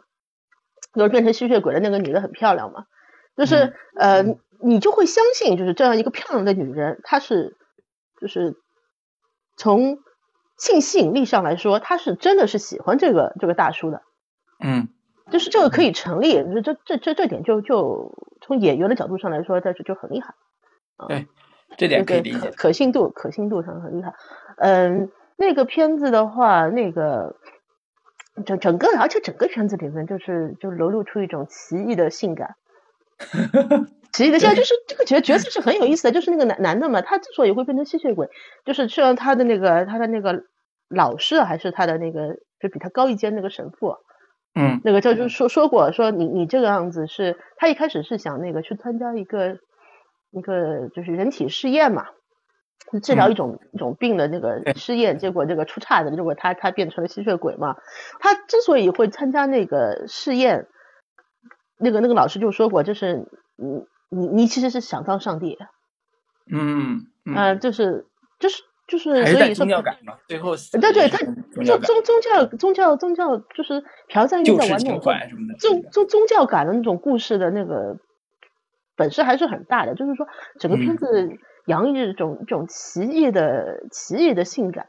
就是说一一个想当上帝的男人，对吧？嗯，最后最后他能做的就是。就是和他，他他喜欢上了一个堕落的女人，就是女主角，就是女主角的堕落是很彻底的。她一开始是一个一个家暴的受害者啊，就是在在家里面，就是嗯，她的婆婆、她的老公对她的冷暴力嘛，一个家暴的受害者，然后变成了吸血鬼，然后最后就就动物性的那个那方面的本能就越来越强烈。她就是在在剧里面就说过一句很。很你没法没有办法反驳的话，就是说，呃，就他拿个小刀子去去割人家动脉，然后人家说这个他们男主角跟他说你怎么可以这样子，然后他他就说说，呃，狐狸吃小孩不吃小孩就要饿死，你能怪狐狸吃小孩吗？对吧？就是说，就是我觉得你听他说出这个大多这个话的时候，大多数那个观众是就是哑口无言的嘛。他说我我既然变成了现在这个样子，那我要活下去。那我就只能这个样子，就是生活当中很多的坏人，很多的坏人，就是当为自己自己开解的时候，都是说着这个样的话呀，对吧？就是我在一个糟糕的环境下，我不这样子的话，我就活不下去了。对，对，我不我活不下去了，那你就怪怪环，应该是怪环境了，你不能怪我。嗯，是啊，对，然然然后曾经想当耶稣的男人，就就干了一件他作为人应该干的事情，就是和他的女的。一起去接受，就带着他跟那个女的去接受制裁，就摔死了两个人，两个人一起摔死。哎，你所以整个故事的 还是对爱情故事或者对这种性感的情感故事更敏感的，像你这种才有这种心有戚戚的这种状态。而且而且这个片子就是说，嗯，有一场戏我印象很深，我觉得这个导演是非常非常非常厉害的，就是说，嗯，通常情况下，嗯，暴力的那个。暴力的那个戏嘛，嗯，特别是一些一些一些，就是这个片子里面有也出现了，就是女主的那个鼻梁砸在那个水泥的一个尖角上面，然后整个鼻梁就立起就塌掉了。你那那那个时候你会觉得啊，观众感觉就是非常的疼，很很受刺激，对吧？但是到了后面，到了后面有一场戏是说那个女的她不愿意被晒死，然后那个男的就拖着她被晒死去被晒死。这个时候因为两个人都是吸血鬼嘛，女的力气非常大，然后就把那个男的的这个手臂。手臂给就是扭扭的，就是整个断掉了，断掉了以后骨头都戳出来了吧？骨头戳出来了。通常情况下，嗯，通常情况下就是男主角，就是导导演会要应该会要要求男主角表表现出那种，就像跟女女主角那个鼻子被鼻梁被那个就是水泥尖角打塌的时候那种表现非常疼痛、很很痛苦的样子，对吧？但是没有，他导演对那个演员的要求是，你表现出的震惊，就仿佛是那个女的不是把你的骨头给折的戳出来了，而是她扒了你的裤子，是，嗯，这一场一场如此暴力的会让人不适的戏，他居然拍出了幽默感，嗯，但当时的男男主男主角是就是一看，就像就像女女的扒了他裤子，然后他就惊讶的看着这个女的，你怎么看出这种事情来？这种这种这种感觉，啊不是说疼痛。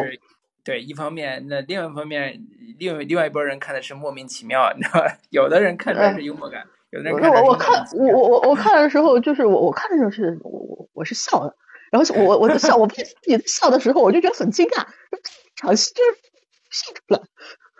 就是因为之前之前的那个就是这个片子里面就暴力的成分就非常多了嘛，你如果这个时候再再去就表现这种疼痛啊、流血啊，你。人人是会很疲惫的。然后这场戏就突然他拍出了一种幽默感，就是我就觉得这个朴赞云还是很厉害的。包括像那个呃小姐里面，小姐里面到最后两个男的，就是两个两两个呃不同国籍的女的在在上面做爱，然后地下室里面就两个男的在互自相残杀嘛。嗯。自相残杀，然后那个那个就是一一个好像是什么，就剁手指，好像是吧？一个是在剁手指，另外一个是那个香烟里面有毒，然后就中毒了。就是那场戏，那场戏就是因为有两个女的在上面做爱，所以那场戏也也是充满了幽默感。你就觉得这两个男的就搞什么呀？这就很可笑。对，你不会觉得很我我我看的时候没有觉得很恐怖，或者是觉得很。很很压抑，反正觉得很可笑。这个这个戏，这这场戏设设计的太好玩了。嗯，所以所以我觉得朴赞郁在玩玩这种对比啊，就是他能把暴力戏拍出一种另另外的味道来，这个这个很厉害。对，中间小姐那个电影里边有很多，也不能叫恶趣味，但是他的讽刺感是特别有意思的。就包括像呃呃，表面上那个大管的，就是所谓的大户人家的这个老爷。喜欢藏书，然后收藏好多书。在第一幕的时候，第一部第一部的时候，觉得啊有文化，然后有追求，然后高高雅的高雅意淫着，高雅的意淫着。第二章突然这个高雅承认了一个恶趣味，那自己承认了嘛？说我就是喜欢喜欢那个那个收集色情书的色老头嘛。对，就是这个时候，就是当众什么朗读文学、文学经典桥段什么之类那种那种趣味，然后在座的各位绅士们，然后面色这个红润啊，就是气喘吁吁啊。你就想啊，一群读过书的人啊，然后或者有有有所谓的中产啊，就是或者那那那些人可能都不只是中产了，都有头有脸的权贵了。嗯嗯，在这种。啊，场合，然后小俱乐部里干这些所谓的不耻的勾当，就是，但是又是人性的最真实的一面，就这种讽刺感也是挺强的，挺有意思的。嗯，而且它还有日本殖民的这个框架在里边的时候，你觉得那个趣味还，呃，整体的柔和感是特别复杂的。它嗯，表面上是一个特别特别清晰的什么骗子的故事，或者是同性的故事，但是它背后还有很有趣味的这种。历史文化，或者是啊这种刚才讲图书馆啊这种这种趣味的某一种反讽，对，所以这个小姐也是我昨天晚上看之后，跟我最早我点开看的那个感受还是很不一样的，因为当时大家噱头都很足嘛，什么之类的，嗯嗯嗯，就是觉得说，哎，这这几段拍的怎么样？就看了一下这几段，但是这这几段不能代表他这部电影，还是得从头看，细细看，而且。呃，我看完小姐之后，我才有意识觉得说，哎，之前大家老有时候会提到说朴赞郁像什么，嗯，那个希区柯克，嗯，这个说法，我以前是不太认可的。我觉得人家的希区柯克差别也挺大的，而且风格也很很那什么，很很很很大嘛。但是有时候在想他他特别喜欢做悬念这个事儿上，他的确有点希区柯克那个劲儿，但是他风格当然差别很大。罪案、悬念、反转，你这套体系可能希区柯克当年也玩的特别的早，也玩的特别花所以后代的很多导演可能都绕不开，被认为像他一样。小姐也是如此嘛，它中间如果把第二章部分悬念的部分简单提炼出来，可能中间那个第二章会短很多，但是那个趣味就没有了啊，就是你追求反转就就就会节奏会很快，但是那个趣味就没有了。嗯，但是小小姐这个片子，它之前是有是英是美美国的还是英国的？是另外一个那个原先纸浆金条，哎，纸浆金条，对啊，因为是有个版本的，所以你你再再拍一遍的时时候，你肯定侧重点不一样啊，不然的话为什么重新再拍一遍呢？对吧？哎，另另另外我想说说一点的是，就是呃，关于那个就是都是暴力和色情，就是如果如果如果一个开放的话，开放的是那个制度的话，嗯，